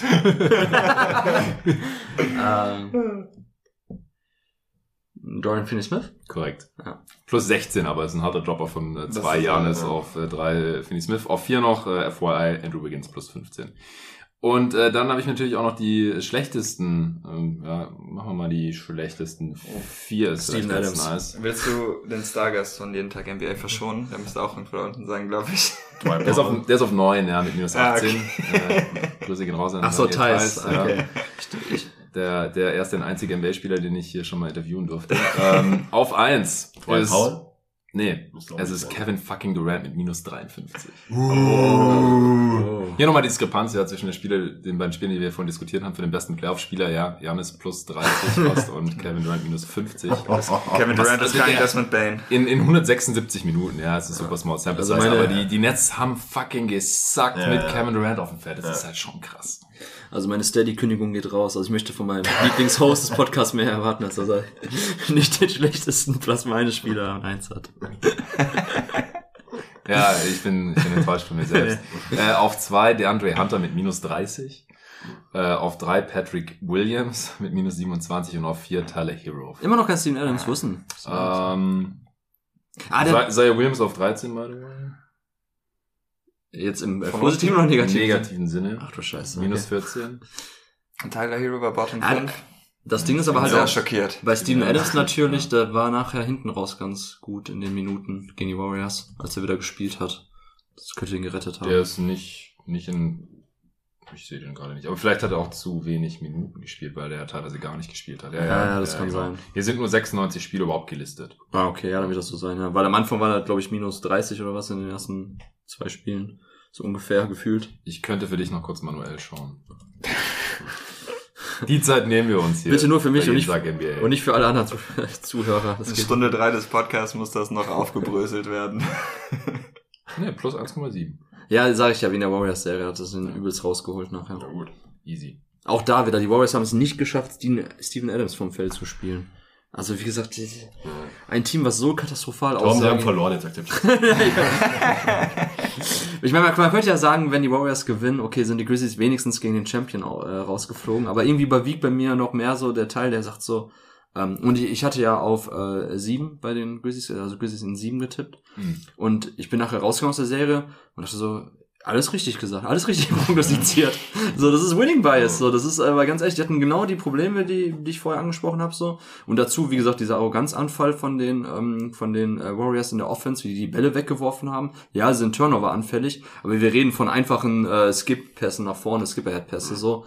Und da habe ich auch gedacht, so, ey, irgendwie schon bitter, trotzdem, wenn die Warriors Meister werden, du hast, hattest die eigentlich schon so nah dran. Also du hättest 3-1 führen müssen in der Serie. Ja, muss aber auch echt sagen, dass die Warriors jetzt diese Unforced Turnovers fast komplett abgestellt haben. auf einmal. Ich hätte es Auch- nicht für möglich gehalten. Auch Ja. wenn ich sagen muss, sollten die Celtics jetzt auf die Warriors treffen in den Finals, dann könnte es ein Viertel geben, wo wir die zwölf lustigsten Turnovers der Oh Gott. Finals-Geschichte ja, in Folge erleben dürfen. Jalen Brown strippt auf nächsten Turnover, Ball ins Aus. Steph Curry behind the back. Turnover. Wie viel Respekt hast du denn vor der Warriors Defense gegen die Celtics? Äh, ich bin noch nicht so weit. Ich, äh, nicht so weit, ich, okay. ich, ich kann mir das noch nicht erlauben. Ja, das, ja, ja, okay. wird uns heute Abend zu äh, vielleicht. Guck mal, morgen das noch nächste- mal. Ich habe schon mein Heat Gear an, wenn es äh, aufgefallen ist. Ja, ich habe ja, hab ich dir schon gezeigt, ich habe ja auch ein Heat-T-Shirt dabei, wo, Das schle sind schlechte oben da. wo, wo LeBron James auf Jason Terry dankt. Bestes T-Shirt. LeBron James, ja. Ja, ähm, hab, habt ihr. hast du noch, hast du noch LeBron James Take, Nico, oder irgend- Nee, irgendwelche anderen nee. Takes zu diesen Playoffs? Irgendwas, was ihr unbedingt loswerden wolltet? Äh, weil wir wollten noch kurz über All-NBA quatschen, Nico. Wir haben jetzt so einen Podcast aufgenommen und die All-NBA-Teams sind ja mittlerweile auch äh, veröffentlicht worden. Oder willst du erst dir deine Draft. Äh, Ja, wann darf ich über Mark Williams Ja, reden? mach, mach, mach mal jetzt. Mach mal jetzt. Hau mal raus jetzt hier. Also, Wer ist Mark Williams? wer ist Mark Geh mal kurz Williams? Bier. Also Mark Williams ist ein äh, Seven Foot Center von Duke, ähm, hat unfassbar krass lange Arme, ich glaube 7'6 Wingspan, dementsprechend krasse äh, Standing Reach und ähm, spielt so, wie ihr euch das wahrscheinlich vorstellt. So ein prototypischer Rim-Running, langer Big, so relativ agil auch. Und äh, der war jetzt letztens, ähm, und das finde ich halt krass so, ne? Jetzt während der Playoffs, als dann das neue Ranking rauskam, die neuen Mock-Drafts von E ESPN, war er an 13. Und da stelle ich mir die Frage, also es gibt ja scheinbar Scouts und GMs, egal wie viele Smokescreens dabei sind, die sich die Playoffs anschauen, deren Team in der Lottery sind und die sich denken, yo, ein sieben Fuß großer Mann, das ist das, ist das was in der NBA gerade gefragt ist. So wo ich mir denke, so Alter, das ergibt gar keinen Sinn. Also wenn du einen Lottery-Pick hast, unter gar keinen Umständen, wenn das nicht gerade die Wiedergeburt von Kim Olajuwon ist oder, oder der nächste Joel Embiid Oder Chet ziehst- Holmgren. oder Chad Holmgren. Ja gut, aber Chad Holmgren ist eher, ist halt eher ein Vierer. Ähm, aber du, du ziehst kein Rim-Running Rollenspieler Big in der Lottery. Unter gar keinen Umständen mehr. Mhm. Das Spiel wird sich auch nicht in den nächsten Jahren dahin entwickeln, dass wir in fünf Jahren sagen, oh, ja, solche Spielertypen, die äh, dominieren gerade in der Liga. Liegt So- das an den verkrusteten Front-Office-Strukturen und, den, und, und Ja. dem Scouting oder weil, also das ist ja, Ja, so, ähm, beziehungsweise es ist, glaube ich, eine Mischung. Äh, unser Kollege Tui Berger hat es ja auch äh, schön in seiner ähm, Doktorarbeit am Anfang geschrieben, oder zumindest in einem von den einzelnen Segmenten, die er in der Arbeit dann in den Projekten hatte, dass ähm, ein Problem der NBA-Draft ist und warum die rein theoretisch wissenschaftlich betrachtet schlechter funktioniert als ähm, äh, als die äh, NFL Draft oder NHL Draft ist, dass die Teams einfach nicht ähm, Risiko genug herangehen. Wenn, äh, also man sagt zum Beispiel, gut, es ist gut möglich, dass ein Mark Williams in der Redraft, wenn der Jonathan in zehn Jahren eine Redraft dazu macht zu der Draft 2022, dass Mark Williams vielleicht an 13 oder 14 gezogen wird, einfach aufgrund seiner Produktivität, war ein guter, solider Rollenspieler, Big so. Aber jetzt in dem Moment gehst du doch trotzdem auf irgendeinen Wing oder auf irgendeinen Onboard Creator oder auf sonst irgendwas. An der Position BPA eigentlich. ja, natürlich. Ja, also du kannst natürlich schon irgendwo im Teamkontext gucken. Aber guck mal, wie gesagt, wir hatten es ja vorhin schon gesagt. Welche Teams, also wer spielt denn gerade bei den Teams im Frontcourt? Bei den Celtics haben wir Rob Williams und Al Horford. Williams auch jemand als Passer, meiner Meinung nach immer noch underrated, der in vielen Sets äh, eingebunden wird, wie er, wo er oben am Perimeter steht, den Ball weiterpasst. Wir haben bei den Mavs im Grunde genommen jetzt Maxi Kleber, der die meisten Minuten sieht, damit man auch Five-Out spielen kann. Wir haben bei den Heat mit Bam jemanden, also Jonathan hat es ja am Anfang schon gesagt, also im Grunde genommen in der NBA, High-Level-Situation in Playoffs, werden halt Bigs gesucht, die entweder werfen können, die entweder den Ball auf den Boden setzen können, passen, oder die zumindest auch eine defensive Variabilität mitbringen. Im Idealfall natürlich alles irgendwie äh, zusammen. So, und wenn ein Spieler wie Mark Williams, und du hattest es auch gesagt, Nico, am Anfang, ne, als du meintest, Gobert, Aiton, so, wo sind die Spieler jetzt so? Und es ergibt einfach gar keinen Sinn, so einen Spieler eben in der Lottery zu ziehen, um im Lottery-Pick drauf zu verwenden. So, und meine Frage oder das Thema, was ich jetzt hier ansprechen will, ist nochmal so, ähm, für uns so als Draft-Scouts, so was wir jetzt wieder als Takeaways aus den Playoffs mitnehmen. Ich habe einmal gesagt, das Thema Wings, so ähm, variable Wings, die den Ball auf den Boden setzen können, sind einfach viel, viel wichtiger, als zu sagen, oh, wir brauchen so viel Shooting, wie es nur geht. So, das reicht ab einem gewissen Punkt auch nicht mehr, wenn die Spieler andere Schwachstellen haben in der On-Ball Creation. Und halt bei den Bigs so. Ich finde, das ist einfach trotzdem so spannend, weil du kannst natürlich, ich meine, wir haben es gesehen, Gary Payton, der äh, Second, war nachher der Fünfer bei den Warriors in einem Spiel, in einem Line-Up. Das ist halt krank. Das ist die Ja. Endstufe, so der ist 6'2 groß. So, und der war nachher der Fünfer. So, aber auch da wiederum war, also für mich bleibt weiterhin die spannendste Frage so, warum sollte man nicht einfach explizit Ausschau halten nach Spielern, die defensiv variabel genug sind, die auch die, so diese körperliche Veranlagung mitbringen, um äh, höher verteidigen zu können, als zu sagen, ach ja, komm, wir nehmen jetzt einfach einen grundsoliden äh, Big und fahren damit jetzt einfach mal gut. Und ich meine, an 13 sind, glaube ich, die Hornets in der Draft, so um den Dreh auf jeden Fall, die, die so einen Spieler theoretisch gebrauchen könnten. Ne? So ein Rim-Running Big, so fehlt aktuell noch so ein Lob-Threat für ähm, Lamello. Aber ey, ganz Ich ehrlich, zieh den nicht an der Stelle. der wird sowieso nachher nicht mehr spielen. Ja. Ne, wenn die Hornets in Ja, ein ja. paar Jahren in den Playoffs äh, stehen, hoffentlich vielleicht, keine Ahnung, ich würde Lamello gerne mal da sehen, ähm, dann wird der auch wieder am Ende des Tages nicht auf dem Feld stehen in entscheidenden Momenten. Ne? Also das, ist, wie gesagt, die Frage jetzt am Ende des Tages in die Runde ist so, was meint ihr, wo die Reise auch hingeht, so wenn wir das jetzt aktuell sehen, ähm, welche Lineups in Zukunft auch in High-Level-Situationen funktionieren. Ich sehe halt nicht, auch in die Andre Ayton, Jonathan, für dich so bei den Suns. So, ich könnte mir auch vorstellen, dass in den meisten Lineups, auch jetzt gegen die Warriors, es bestimmt Lineups gegeben hätte, wenn die gegeneinander gespielt hätten, wo du auch eigentlich einen Ayton nicht mehr auf dem Feld haben willst. Ja, glaube ich. Aber in der Regular Season hat es so gut geklappt. Ja, ich glaube, Aiden kannst du Deswegen spielen. war ich, glaub, auch so Aiden- enttäuscht, dass es gegen die Mavs nicht mehr so geklappt hat. Und auch letztes Jahr in den Playoffs hat er ja auch noch anders agiert als Finisher. Ich, ich sehe eigentlich ehrlich gesagt nicht, wieso man Aiden runternimmt, vor allem weil die Suns auch gar keine Smallball-Alternative haben, weil, was ich bisher noch viel zu wenig gehört oder gelesen habe und auch selber hier im Pod gesagt habe, ist, Scharic war ja out for season. Mhm. Das wäre der Small-Ball, Five-Out-Big gewesen, der letztes Jahr auch richtig gut funktioniert hat. Die Lineups Mhm. sind ihm auch total zerstört in der Regular Season. In den Playoffs hat er sich einen Kreuzbandriss geholt und dieses Jahr gar nicht mitgespielt. Und die Light-Version, Super-Light-Version, unspielbare Version gegen die Bucks dann war halt mit Frank Kaminski, den die Suns ja dann entlassen haben, weil sie äh, Ish Wainwright konvertiert äh, haben zu einem, vom Two-Way zu einem normalen Deal. Aber der oder Crowder oder so kannst du ja auch nicht als Smallball-Fünfer äh, Nee. draufstellen. Ich wollte damit auch nicht sagen, dass äh, Saric ein wichtigerer Big ist als ein ähm, als ein Aiton, weil er in vielen Line zumindest in äh, expliziten Lineups nachher besser spielbar ist. Ich wollte damit nur sagen, dass im Grunde genommen, wenn es nachher darum geht, irgendwie Defizite aufzudecken von einer Defense für eine andere Offense, dass es besser ist, einen Spieler zu haben, der vielleicht etwas weniger klare Schwachstellen hat. So und das ist halt bei Aiton ganz klar das, das Ding, dass du halt sagen kannst, okay, er ist einfach soft in der Offense. So jetzt komme ich gerade ein bisschen so ins Gebelles-Manier rein, endlich so nach nach zwei Endlich, Stunden ey. Pod. So, da ich raus. So Vier Bier, zwei Stunden. die, die, die Andre Ayton spielt total soft und total zurückhaltend und da ist der für mich, also da bringt er mir auch in der Offense nichts. Ich hab, ich war super enttäuscht von ihm. Ich dachte, Voll. sorry, ey, Gobert hat genau gezeigt, wie man offensiv nicht spielt. Also ihm fehlen natürlich auch die Skills offensiv einfach. Der war Die gar die der hat Aiden ja, Aiden hat Die die hat Skills, ja, Aiden, letzte ja. Playoffs. Ich denke mir, Alter, dank die Scheiße Ja. einfach mal, Mann. Genau, Und jetzt gegen, also gegen dieses Team, gegen dieses Dallas-Team auch, teilweise unterm Kopf, wo der stand und dann irgendwie so einen Fadeaway-Hookshot nimmt, wo ich mir denke, Junge, was ist Ja, das Der hat sich aus offenen Dunks rausgespillt, Also, Ja, ey, das- da mir, Hookshot zu nehmen. Da, da musst du auch irgendwann mal, äh, um, um weiter bei Skip Bayless zu bleiben, da musst du einfach mal so eine, so, so eine Zerstörermentalität an den Tag legen. Einfach mal sagen, ich will die jetzt einfach mal dominieren hier unterm Korb. Ja. Und das könnte der ja problemlos von der. Der ist halt einfach leider, du hast in den letzten Tagen einfach mal gesagt, äh, Jonathan, glaube ich, der ist halt leider einfach physisch äh, gesegnet genug, dass es halt reicht, irgendwie ähm, sich so ein bisschen Mühe zu geben, um dann nicht total katastrophal auszusehen. Mhm. Aber wenn der halt noch mal eine Schippe drauflegen würde, auch in Bezug auf, äh, auf offensive Mentalität, so doof es klingt, aber dann muss da einfach mehr drin sein. Also da, denk, da habe ich mir teilweise auch gedacht. Und es gibt Spieler, die ähm, spielen über ihren Verhältnis und versuchen ja immer alles zu danken und so weiter. Das sieht dann auch schlecht aus. Die kommt Aber- trotzdem niemals auf die 18 Punkte pro Spiel, die Nee, jetzt, äh, nee, nee. Er hat sich zu 18 und 9 geschlafwandelt in diesen Ja, Playoffs. ja, Das ist halt eben, krank. Wenn er ja, jetzt mal ja, ja. mit, mit einer anderen Aggressivität auftreten würde, was ich halt so langsam leider nicht mehr ganz glauben kann, dass das zumindest konstant zeigt. Also entweder macht das grundlegend falsch in seinem Leben, ich will sich auch nicht spekulieren, ob er nachts zu viel zockt oder zu viel kifft oder was weiß ich, was man halt in den Medien so gesehen hat. Ist mir alles auch egal. Ich sehe einfach nur, was er auf dem Feld bringt, beziehungsweise nicht bringt, nicht konstant bringt. Wir sehen es manchmal. Wir haben es jetzt ja in den Playoffs gesehen. Ich habe auch zu Hassan gesagt, ey, tweete bitte nochmal, dass Aiden äh, dankt, als wäre es verboten. Ja. Und danach hat er alles Dein, Stroh, Mann. dein Strohmann oder was der? Bei Twitter tweetet. Ja, und, Bitte, und, bitte. und jetzt in den Playoffs hat er wieder gezockt wie eine, wie eine Ballerina, Finesse und Spins Ja, ja, ja. und Fadeaways und Hooks und äh, und auch Freiwürfe nur 64% und auf einmal 10% äh, schlechter als in der Regular Season. Und lauter so, so unerklärliche Sachen halt. Also irgendwas stimmt da mental nicht ganz, ich kann nicht einschätzen was und ich weiß halt nicht, ob man es lösen kann. Äh, ob, ob man ihm einfach nur sein Bag geben muss und dann ist alles gut und dann spielt er auf einmal wieder wie, wie der junge Shaq oder so oder der hat ja seinen Rekord der letztes Jahr in Playoffs gebrochen oder eingestellt, äh, was die Field Goal Percentage anging und das, das macht er nicht und trotzdem legt er halt irgendwie 18 und 9 auf. Was würde er dann auflegen, wenn, wenn er halt mal so finishen würde, wie wir es uns das vorstellen? Dann macht er auf Ja, und in so einer über 20. Serie mu- muss er halt 25 oder so auflegen, eigentlich, Ja. um so einen Vertrag zu rechtfertigen. Ja, genau. Ja, das ist halt Sommer. das Ding. ist, äh, Exakt.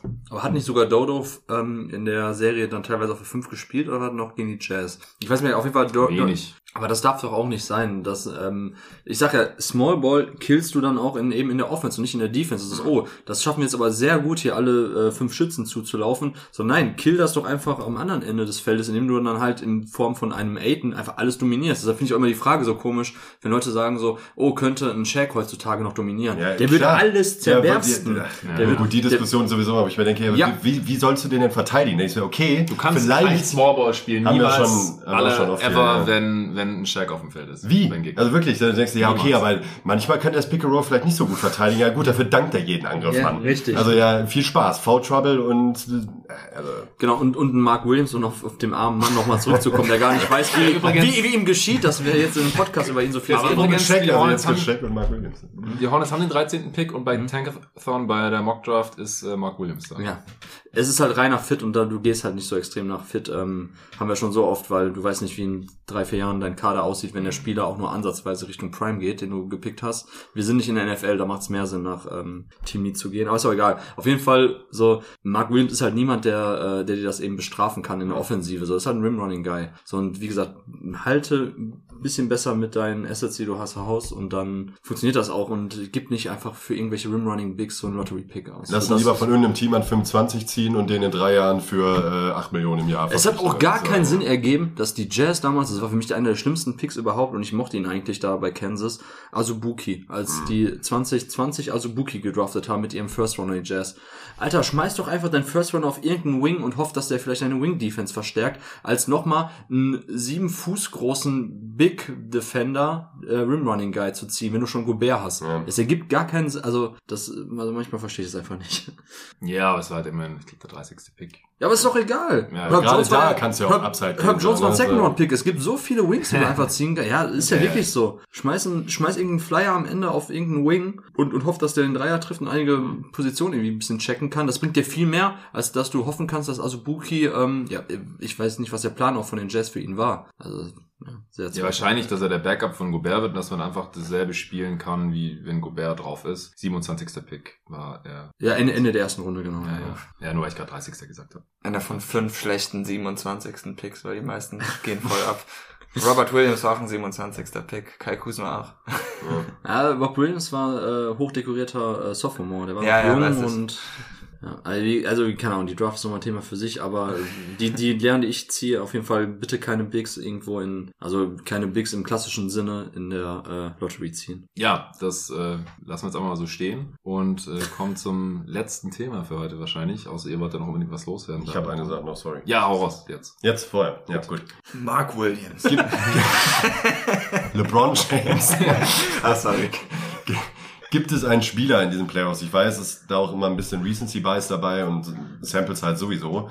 Äh, Gibt es einen Spieler in diesen Playoffs, ähm, über den ihr eure Meinung extrem geändert habt nach dieser Postseason? Sowohl ins Positive als auch ins Negative. Hm. Ich schmeiß mal eben in den Raum, so ein bisschen so eine, so eine Diskussionsstütze zu geben.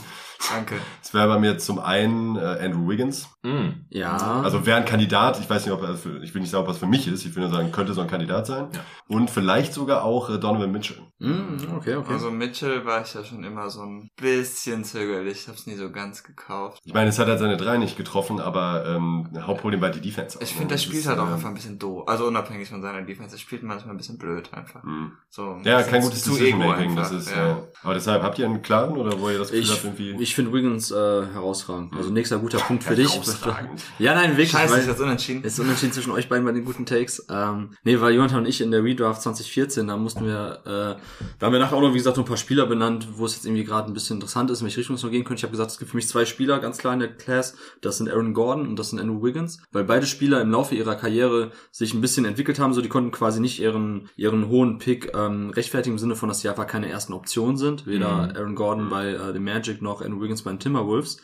Und ich habe aber gesagt, weil das, das fing ja schon an, dass Wiggins als On-Ball-Defender bei den äh, Warriors viel besser funktioniert hat, im System bei den Warriors viel besser aussah. Und ich habe gesagt, ich kann mir vorstellen, ich weiß gar nicht, wo wir den hatten nachher, Jonathan, an sieben oder acht oder so ungefähr, Ja, so um den Wiggins. Dreh. So um den Dreh. Und ich habe gesagt, ich kann mir vorstellen, dass wir vielleicht in ein paar Jahren ihn wesentlich höher haben, weil er einfach als so ähm, dritte gute Option bei einem Contender einfach viel besser ist, weil er einfach viel skalierbarer ist in seinem Skillset Wenn er diszipliniert bleibt mal. wenn er diszipliniert ist, ja. aber an und für sich und natürlich dadurch, dass er mit seinem Körper und mit seiner Athletik auch sehr leicht auf die vier rücken kann, ist für mich auch die ideale Position für ihn als Smallball Vierer so gesehen.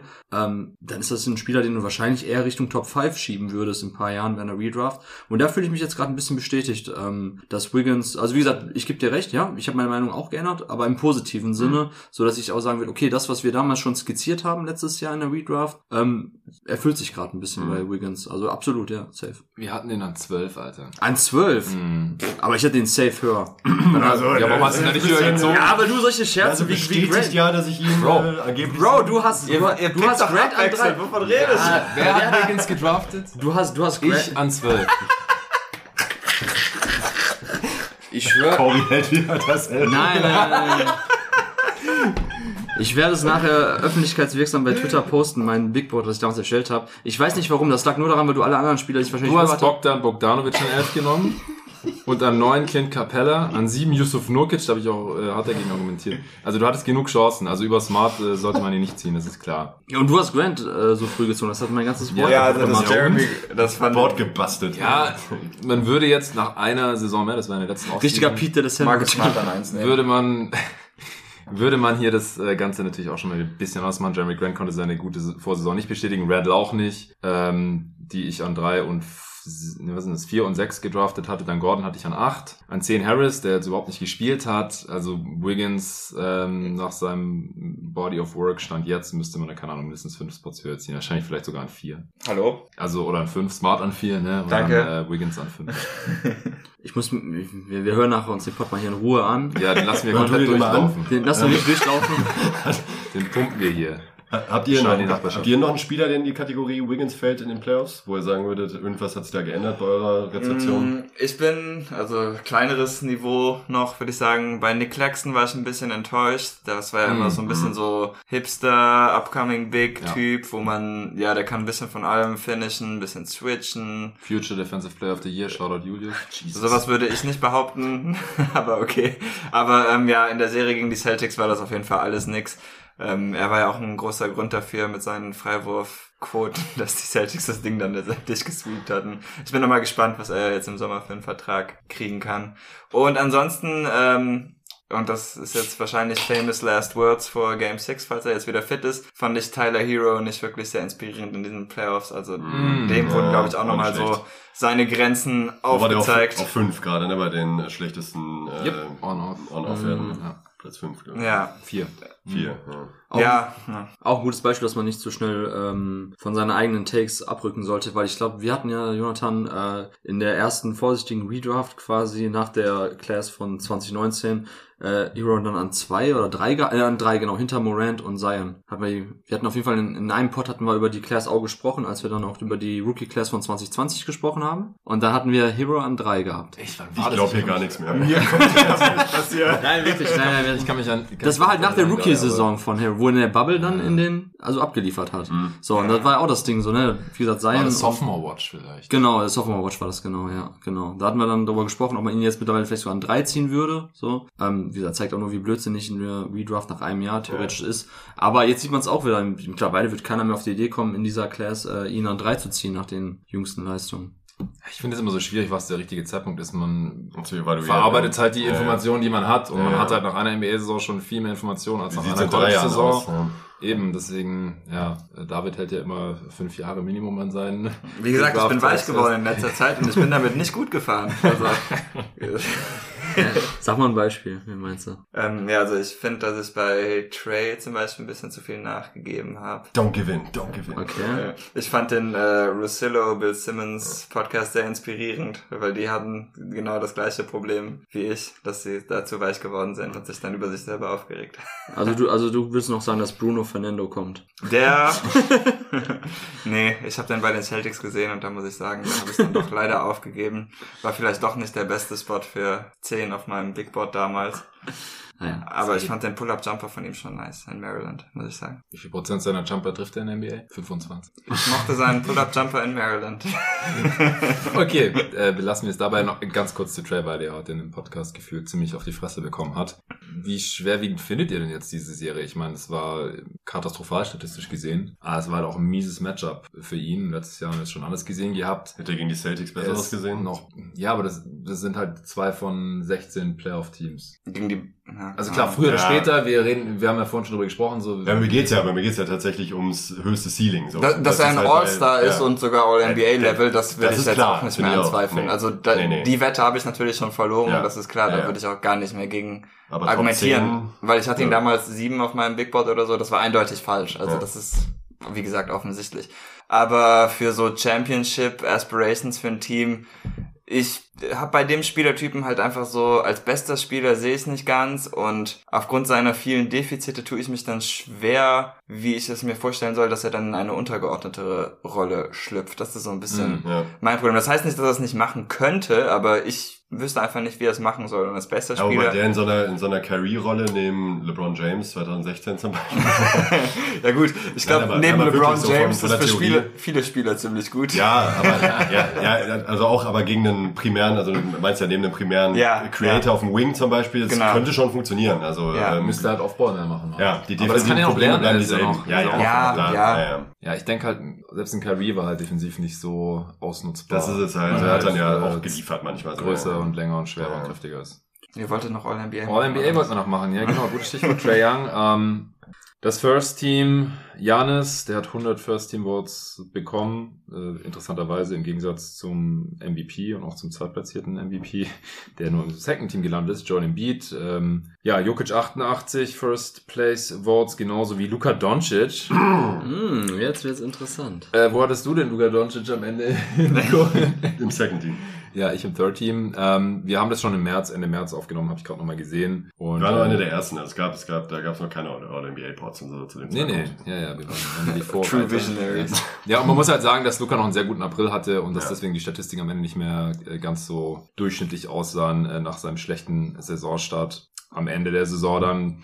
Ich will mich jetzt hier nicht drüber aufregen, dass er ins First Team gekommen ist. Ich ähm, hätte ihn eher im Second Team. Aber es, es gibt halt da schon viele Kandidaten, die halt ungefähr auf, dem, auf demselben Niveau sind. Booker hat es noch ins äh, First Team geschafft als der andere Guard mit 82 First Team Votes, was mehr ist, als ich gedacht hätte. Äh, 460 Votes insgesamt. Also auch hier kann man wieder First, Second und Third Team Votes vergeben. Äh, und am Ende hat man dann halt eine Punktzahl, wo 500 das Maximum ist. Und Booker hat die viertmeisten, was aber wiederum auch zu den MVP Votes passt, wo er auch Vierter geworden war. Äh, Jason Tatum auch All-NBA First Team. Den hatten wir da auch beide drin. Also ich Ja, ja, haben wir beide drin. 390 äh, Total Points, was weniger ist als Embiid, aber der ist halt als Center gelistet, beziehungsweise hat mehr Awards als Center bekommen anscheinend, ähm, weil sonst wäre er, hätte er als Forward ins First Team kommen können. Haben sich jetzt wieder natürlich schrecklich viele Sixers-Fans drüber aufgeregt. Ja, keine Ahnung, just deal with it. War schon immer so. Der Center mit den zweitmeisten Awards kommt halt im All-NBA, ins All-NBA Second Team. Er wurde Zweiter beim MVP. Also es ist ja alles so folgerichtig und kein Weltuntergang.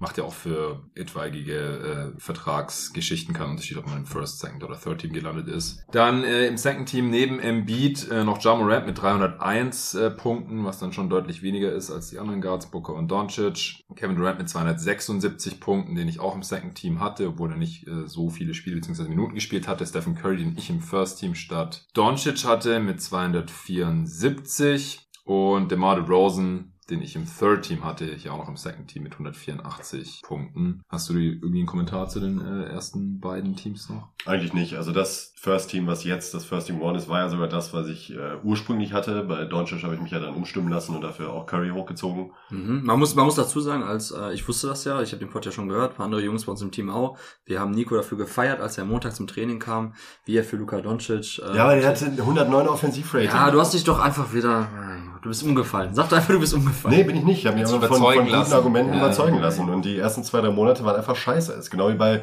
Tatum, aber Tatum hat sich halt viel mehr gefangen zu dem Zeitpunkt schon als Luca. Und weniger Konkurrenz. Und auch weniger am Konkurrenz, ja, Forward ja, als an Guard. Ja, Ja, ich habe ja Luca, glaube ich, sogar auf Ford angeschoben ins äh, Third Team. Nämlich gar nicht Ja, weil du hattest Team fand ich Mitchell halt- irgendwo noch Third. Team fand ich halt auch hart. ja, ich hatte Mitchell im, im First Team. Ähm, Es geht ja nicht um, wer der Wäre der Pod noch 10 Minuten länger gegangen, hättest du ihn auch ins dritte Team geschoben. Kein Fall.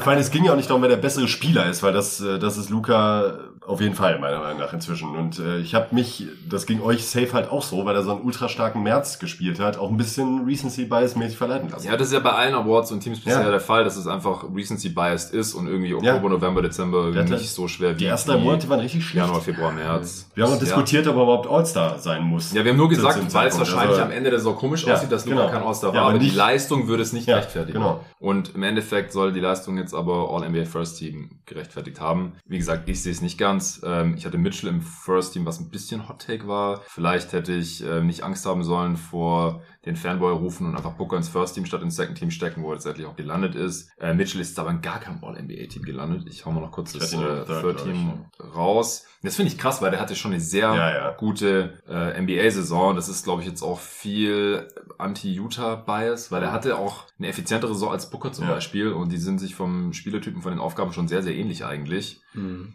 Äh, Booker ist der bessere Defender mittlerweile, so kann man es vielleicht noch argumentieren, aber dass Mitchell hier komplett rausgefallen ist, finde ich schon krass. Äh, Third Team Towns hatten wir auch beide als Big im Third Team mit 174 Total Voting Points. Äh, LeBron im Third Team hatte ich im Second Team Ich auch, auch. auch glaube ich. Äh, Chris Paul, Third Team Guard, das hatte ich auch so. Und Trey Young, Third Team Guard hatte ich auch, du hattest ihn nicht drin. Grinst nicht so. ja, komm, die Regular Season war krass. Ja, ja, die, die, die Regular Season war gut. Aber meisten Punkte und Assists. Und Pascal Siakam, der kein. All-Star war, aber äh, hier noch ins All-NBA Third Team. David, äh, siehst du nicht ich habe so? Butler drin, das ist halt das. Also das ich, ich muss erst nochmal eine richtig geile Playoff-Serie von Siakam sehen, bevor ich den wieder in ein All-NBA-Team stimmen könnte, auch wenn ich weiß, dass das nichts damit zu tun hat. Aber ich bin nicht überzeugt, dass er das Kaliber an Spieler ist, einfach. Ja, also war ähm, auch relativ knapp, glaube ich. Und er hatte 63 Total Voting Points und damit auch pff, gut halb so viele wie äh, Trey Young, der die zweitwenigsten hatte im Third Team. Ja, also ich hatte im Endeffekt Siakam nicht drin, dafür Luca auf Forward im Third Team und deswegen konnte Mitchell noch rein als Guard. Also 14 von 15 Spielern hatte ich auch so, du auch. Äh, du hattest halt Butler statt Mhm. Siakam drin. und Young hatte ich auch nicht drin, glaube ich. ne? Ähm, ich ja, wen Guards hattest du denn da noch drin? Guards waren Curry, Hattest du Booker, Harden drin oder Levine? Nee, Mitchell hatte er dann. Mitchell, ja. Mitchell war Third Team bei mir. Ach so, ja. Mhm. Ja, okay. Ja. Ja, hat noch jemand Kommentare sonst zum All, zu den All-NBA-Teams? Nee, also ich glaube, ich hatte tatsächlich auch alle drin, außer Siakam und stattdessen auch Mitchell, weil ich irgendwo mit Luca, aber ich glaube im Second Team habe ich dann so ein bisschen rumgemurkst. Was haltet ihr von dem Take, dass wenn äh, die Heat als First Seed im Osten keinen All-NBA-Spieler haben, also weder äh, Bam noch äh, Butler haben es ja geschafft, nicht äh, Spo Coach of the Year hätte werden sollen?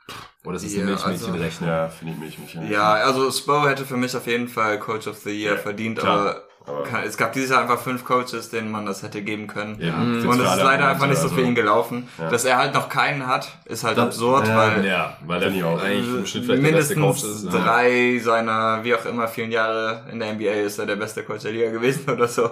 Sehr Deshalb- guter Take, David. Also 3-2 jetzt für ihn. Oh, Yeah, at the buzzer. Jetzt, jetzt, jetzt, jetzt, bin ich gespannt, ob du noch Stop the count. Also jetzt muss Nico nochmal einen guten Take Ich kann raushauen. gar nichts mehr raushauen. Ne? Ne, das war's. Ausgelaugt. Ausgelaugt. Dann hat David die Podcast-Episode gewonnen. LeBron James? LeBron kurze James. Vorlage. LeBron James? Oder weißt du, wo die Söhne von Busa im Highschool-Ranking sind? Nein, das weiß ich nicht.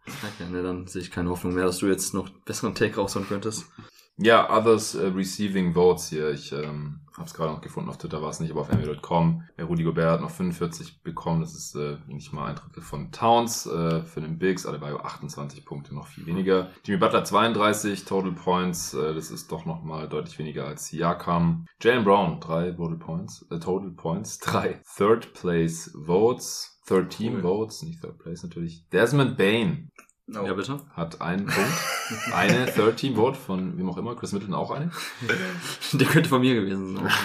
Jetzt wisst ihr, ich habe gewotet. Für das Du hattest dieses Jahr die deutsche Stimme. Ich hatte Die deutsche Stimme.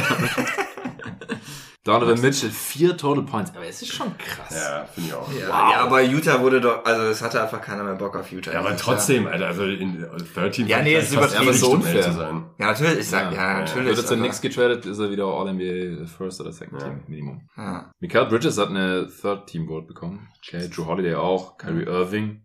Wie viele Spiele hat er gemacht? Und Ja, äh, DeJounte die ist von. Jalen Rose, die Kyrie-Stimme. Hat er doch.